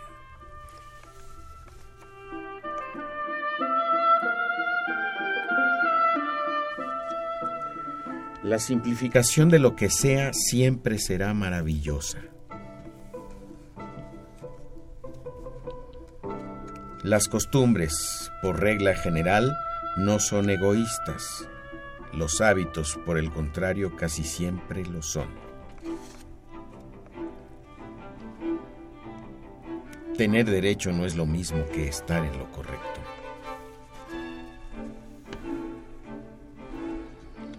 El reformista siempre tiene razón sobre lo que está mal, pero se equivoca siempre sobre lo que está bien. El progreso es un comparativo sin superlativo.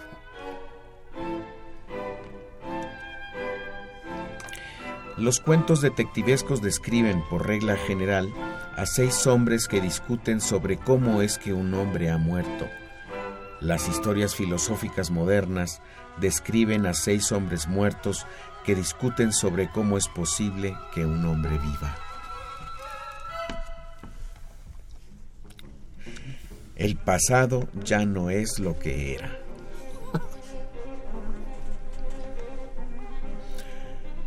La única guerra defendible es una guerra defensiva.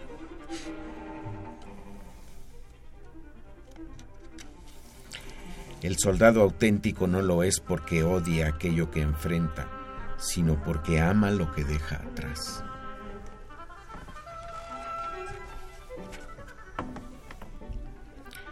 Todo gobierno es una sociedad, perdón, todo gobierno es una necesidad molesta.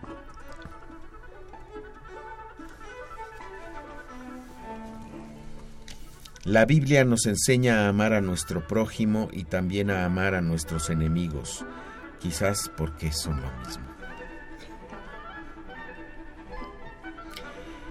Todo el placer del matrimonio radica en su perpetua crisis.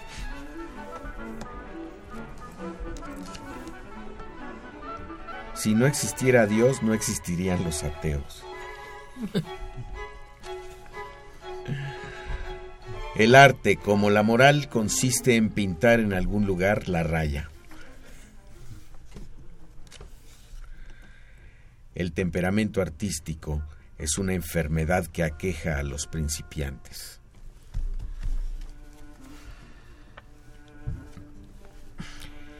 Cuán rápido envejecen las revoluciones. Peor, cuán rápido se vuelven respetables. El precio es algo incalculable y estrambótico, mientras que el valor es interno e indestructible. La felicidad es tan misteriosa como la religión y nunca debe racionalizarse. El mal llega pausado como la enfermedad, el bien presto como el doctor. Los peores pecados son los humanos. Hemos de ver muy hondo en el hipócrita para encontrar incluso su sinceridad.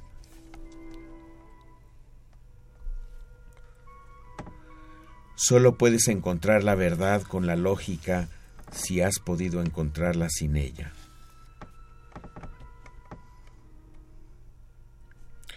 La imaginación sirve no para hacer común lo extraño, sino para hacer extraño lo común.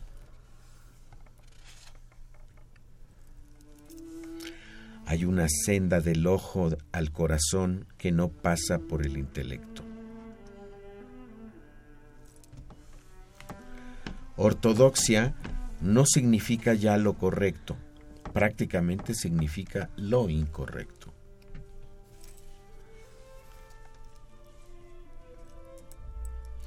El periodismo consiste en gran parte en informar que ha muerto Lord Jim, a quienes nunca supieron que estuvo vivo. La literatura es un lujo, la imaginación una necesidad.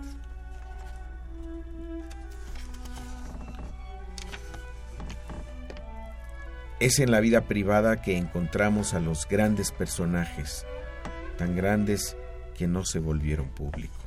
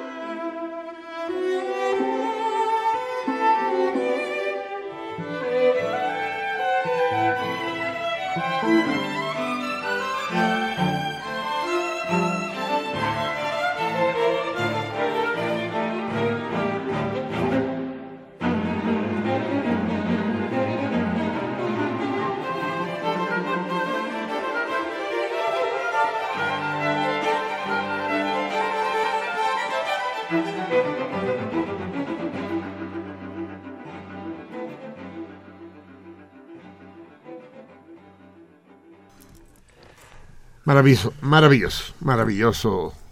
Britain, maravilloso. Chesterton, maravilloso.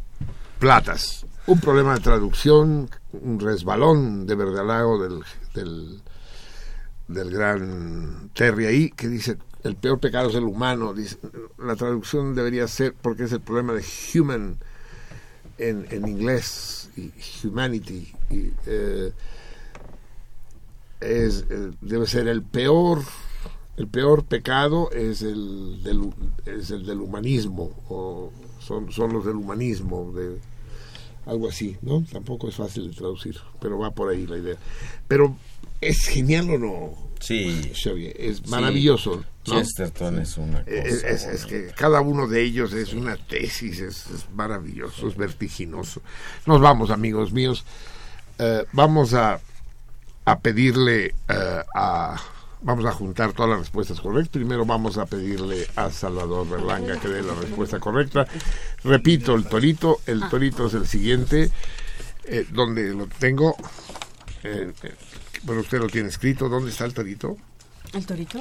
no, no, no está escrito en ningún sitio. Aquí está escrito. A ver, el torito lo que decía es este. Eh, aquel que lo posee, lo esconde. No, aquel que lo posee no lo pregona. Aquel que se hace de él lo, es porque lo ignora. Aquel que sabe de qué se trata eh, lo rechaza pero muchas vidas han, pero ha costado muchas vidas. ¿Qué es? ah, ¿De dónde ¿Cuándo leíste ese torito, Salvador? Acércate, acércate. Ahí. Pues lo, lo leí pues hace como un año creo yo. Resulta de que la respuesta correcta es el dinero falso. Así de simple. La gente que tiene dinero falso no lo menciona y se lo da al y la gente que lo toma no sabe que es dinero falso, ya que la gente que lo tiene no lo menciona. Y la gente que sí conoce eh, qué es el dinero falso no lo toma porque sabe que es falso. Lo rechaza. Y ha costado muchas vidas, ¿no es así? Pues al, al parecer, sí. Sí, sí, muchos falsificadores han, han- han- han muerto y, y las víctimas de los falsificadores también, y los que denuncian a los falsificadores también. Pero dime una cosa, Salvador, ¿este torito lo resolviste tú solo o tuviste que ver las respuestas? Eh, pues tuve que ver la respuesta. Muy bien, cambié, cambié la, hice un poco barroca la, la, redacción del, del enigma, de la adivinanza, para que no lo internetearan, porque eh, eh, dime en qué página está para leerlo, para que lo leas exactamente. ¿Qué me dices? 34. Página 44. No, 34. No, la, la, la pregunta, no la respuesta, sí. A ver, búscala. Eh, la, la gran, la gran noticia es que... Ahí está. Le- léela en voz alta. Quien lo tiene no lo dice. Quien lo toma no lo sabe. Quien lo conoce no lo quiere. Pero los hombres mueren por él. ¿Qué es? Así es. es genial. Y, ¿Y este libro te lo tengo que devolver, Salvador? Si quiere puede conservarlo para más doritos que usted quiera plantear. Ah, ah, sí, o sea, ya se enteraron que gracias a Salvador Berlanga van a tener ustedes una serie de torturas mentales más para, para arruinarles las noches. Muchísimas gracias, Salvador. Fue un placer Gracias. tenerte aquí. Entonces vamos a ver las respuestas correctas. Es efectivamente no, esta no es correcta. Cashbo dice que es la, s- la sífilis. No, no, no. Él dice que es el dinero, pero... ¿Dónde está? El dinero como- El dinero, pero esto es una... nota. Voy a cambiar mi respuesta. Sí, la cambió. Cashbo. No, pero esa es broma. ¿Cómo? ¿Por qué es broma? No, no, la, la, la buena es esta. No, aquí dice voy a cambiar No, mi... pero es una broma. Se la puse para que lo mencionara, pero bueno, no se lo tomé tú en serio. Ah, us- usted hizo esta broma. No, él. Él le dijo, es una broma. Claro. Ah, es, es una inocentada. Pinche Cashbo, otro poco te cuesta, te, te cuesta el- el- el- la pieza de cerámica. Ágata contesta bien el dinero. Pero... Pero, eh, sí, pero es el dinero Ah, ah, ah, ah, es Sí. que es- Sí, cuando el no, dinero- no, es que, es dinero que- que son, son, sí, están Exacto, equivocados, porque claro. no, pues, no ponen... es Sí, no, perdón, perdón, claro, porque No, bueno, es- acá está mal. eh, sí, esos están mal. En sé. cambio, el ingenioso Hidalgo contesta bien, el dinero Sí. falso. Tú mismo léelo. Dice Hidalgo mm, Bordeño. No, Garduño. Hidalgo Garduño Gabriel. Hidalgo Garduño Gabriel, dinero falsificado. Eso es. Y aquí eh, es que te va a costar leer la letra. Julia. Es, es decir, Leticia Leticia. Menes, Meles. Menes Nava. Nava. ¿Qué dice? Dinero falso. ¿Es correcto? Sí. Aquí que dice Lucía. Ismarreal. Villarreal. Villarreal. Es. Dinero falso. Eso. Eh, pero aquí dice unas cosas que no leíste, ¿verdad? ¿O sí las leíste, el mensaje? El de, el de Eh, Sí, quién? lee, lee el Moro Chaparro, ¿qué dice? Dinero falso. Ah, Eso sí, el de es Lucía eh, decía, para la diarrea, lomotil. Creo que varios lo necesitarán después de la inocentada tan larga. Besos y abrazos a Marcelino y Javier. Saludos a todos. Lomotil. Muy bien. Y aquí tenemos respuestas correctas. No, eh, eh, Josefina Fenton dice que el dinero, pero faltó lo de falso. Sí. Mauricio Lar- Lartundo dice que la culpa, Benito Díaz que la edad, Antonio Arrona que el condón, Victoria Ramos que el miedo, El miedo. Carmen Dávila que el tiempo y Josefina Fenton que la baraja, pero bueno, lo corrijo. Sí, el miedo lo había dicho también la Vampi, ¿verdad? Sí. También dijiste el miedo en un momento dado. Muy bien, tenemos cuatro respuestas correctas. Son de Julia Leticia, de Lucía, de Moro. Chingue su madre, y del ingenioso Hidalgo. Cuatro nucleares, cabrón. Se anula el, se anula el torito. Sí, sí, anula, si, si no lo hubiera escogido yo personalmente, pensaría que el representante de los nucleares aquí en el eh, eh, en el estudio lo, lo- lo había se los había soplado. Hoy sí, la cerámica va para los nucleares. Y imagina Julia Leticia que estuvo trabajando en el taller de, de cerámica. Tú escoge quién va a ser el ganador. Manita inocente. Eso, Es- lee el nombre. Julia Leticia. Esta. A ver, pero tómalo de cerca. Debe estar de cerámica hasta la madre, Julia Leticia. Dice, más cerámica ya no, cabrón, la sueño. Ah, pues que me la. Sí, y, y- y es la ganadora, Julia Leticia. Bien, vam- vamos a cambiar. La, la, la, la Mibi está enamorada de una canción y, y si ella está enamorada, automáticamente lo estoy yo. Vamos a poner, aunque no es, aunque no la interpretan los, eh, eh, vamos a poner de, vamos a terminar con el coro del ejército ruso. Eh, no, pero es que no lo tengo por el ejército ruso. Entonces vamos a escuchar ah, a- las noches de Moscú, ¿eh? con la que nos vamos a ir, con la gran, con la formidable Ana Nevet- Netrebko. ¿De dónde será ese apellido, Netrebko? De Moscú. de Moscú. Ana Netrebko, las grandes, las famosas noches de Moscú. Nada mejor para esta hora, para despedirnos y desearles que este cachito, esta colilla que nos queda de años sea para ustedes pródiga y que tomen el vuelo suficiente para que el año que viene lleguen con la energía y el ánimo necesarios para hacerlo un gran año. Amigos míos, a todos nuestros invitados de hoy, al gran César Berlanga, a su primogénito Salvador, al gran Terry, les damos un abrazo muy especial. Y después al equipo de sentido contrario que estuvo aquí fajándose en días inadecuados, el, en la producción el querido Cinco, el Pi corriendo de un lado a otro, el Greñas discutiendo de música con haciéndonos bolas junto con el Xavier, la, la gran Bampi y, y la gran Mivi eh, luchando con ustedes en sus mensajes electrónicos y a la derecha el Dios Padre Xavier. Buenas noches, el gran Salmón. Platas, Feliz año. amigos míos. Y nosotros nos vemos aquí este sábado a las 10 de la noche. Terry, ¿ya me despedí de ti o no? Ya. ¿Sí? Buenas noches. Terry, el, el gran verde al lago. Ese va a ser un torito, preguntar a la gente por qué te llamo Terry. Ay, no más. Es muy obvio para ti. No, al contrario. Al contrario. Ah, no, pues sí, sí, ya, ya me pusiste la miel en los labios.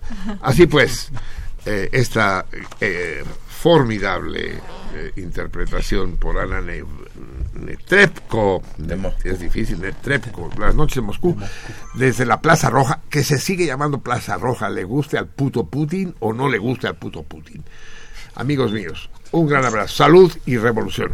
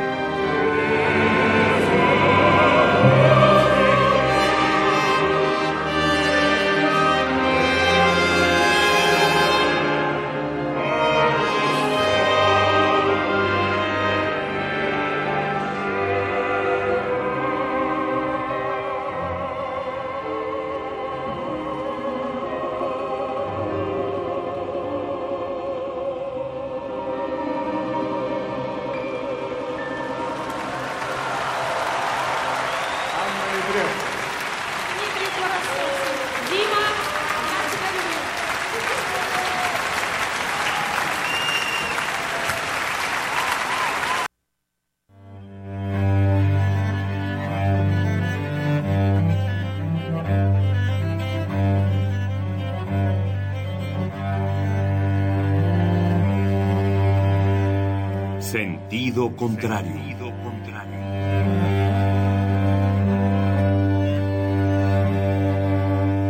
El Museo Universitario del Chopo presenta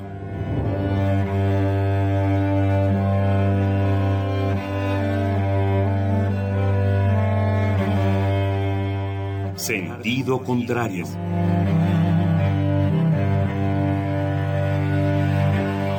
Una emisión de Marcelino Perelló. Producida para Radio UNAM, con la participación de Javier Platas.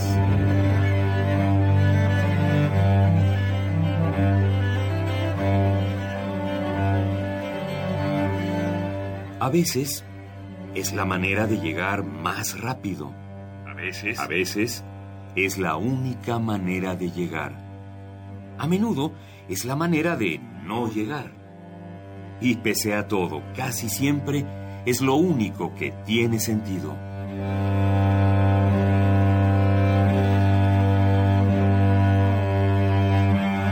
Sentido contrario. Sentido contrario.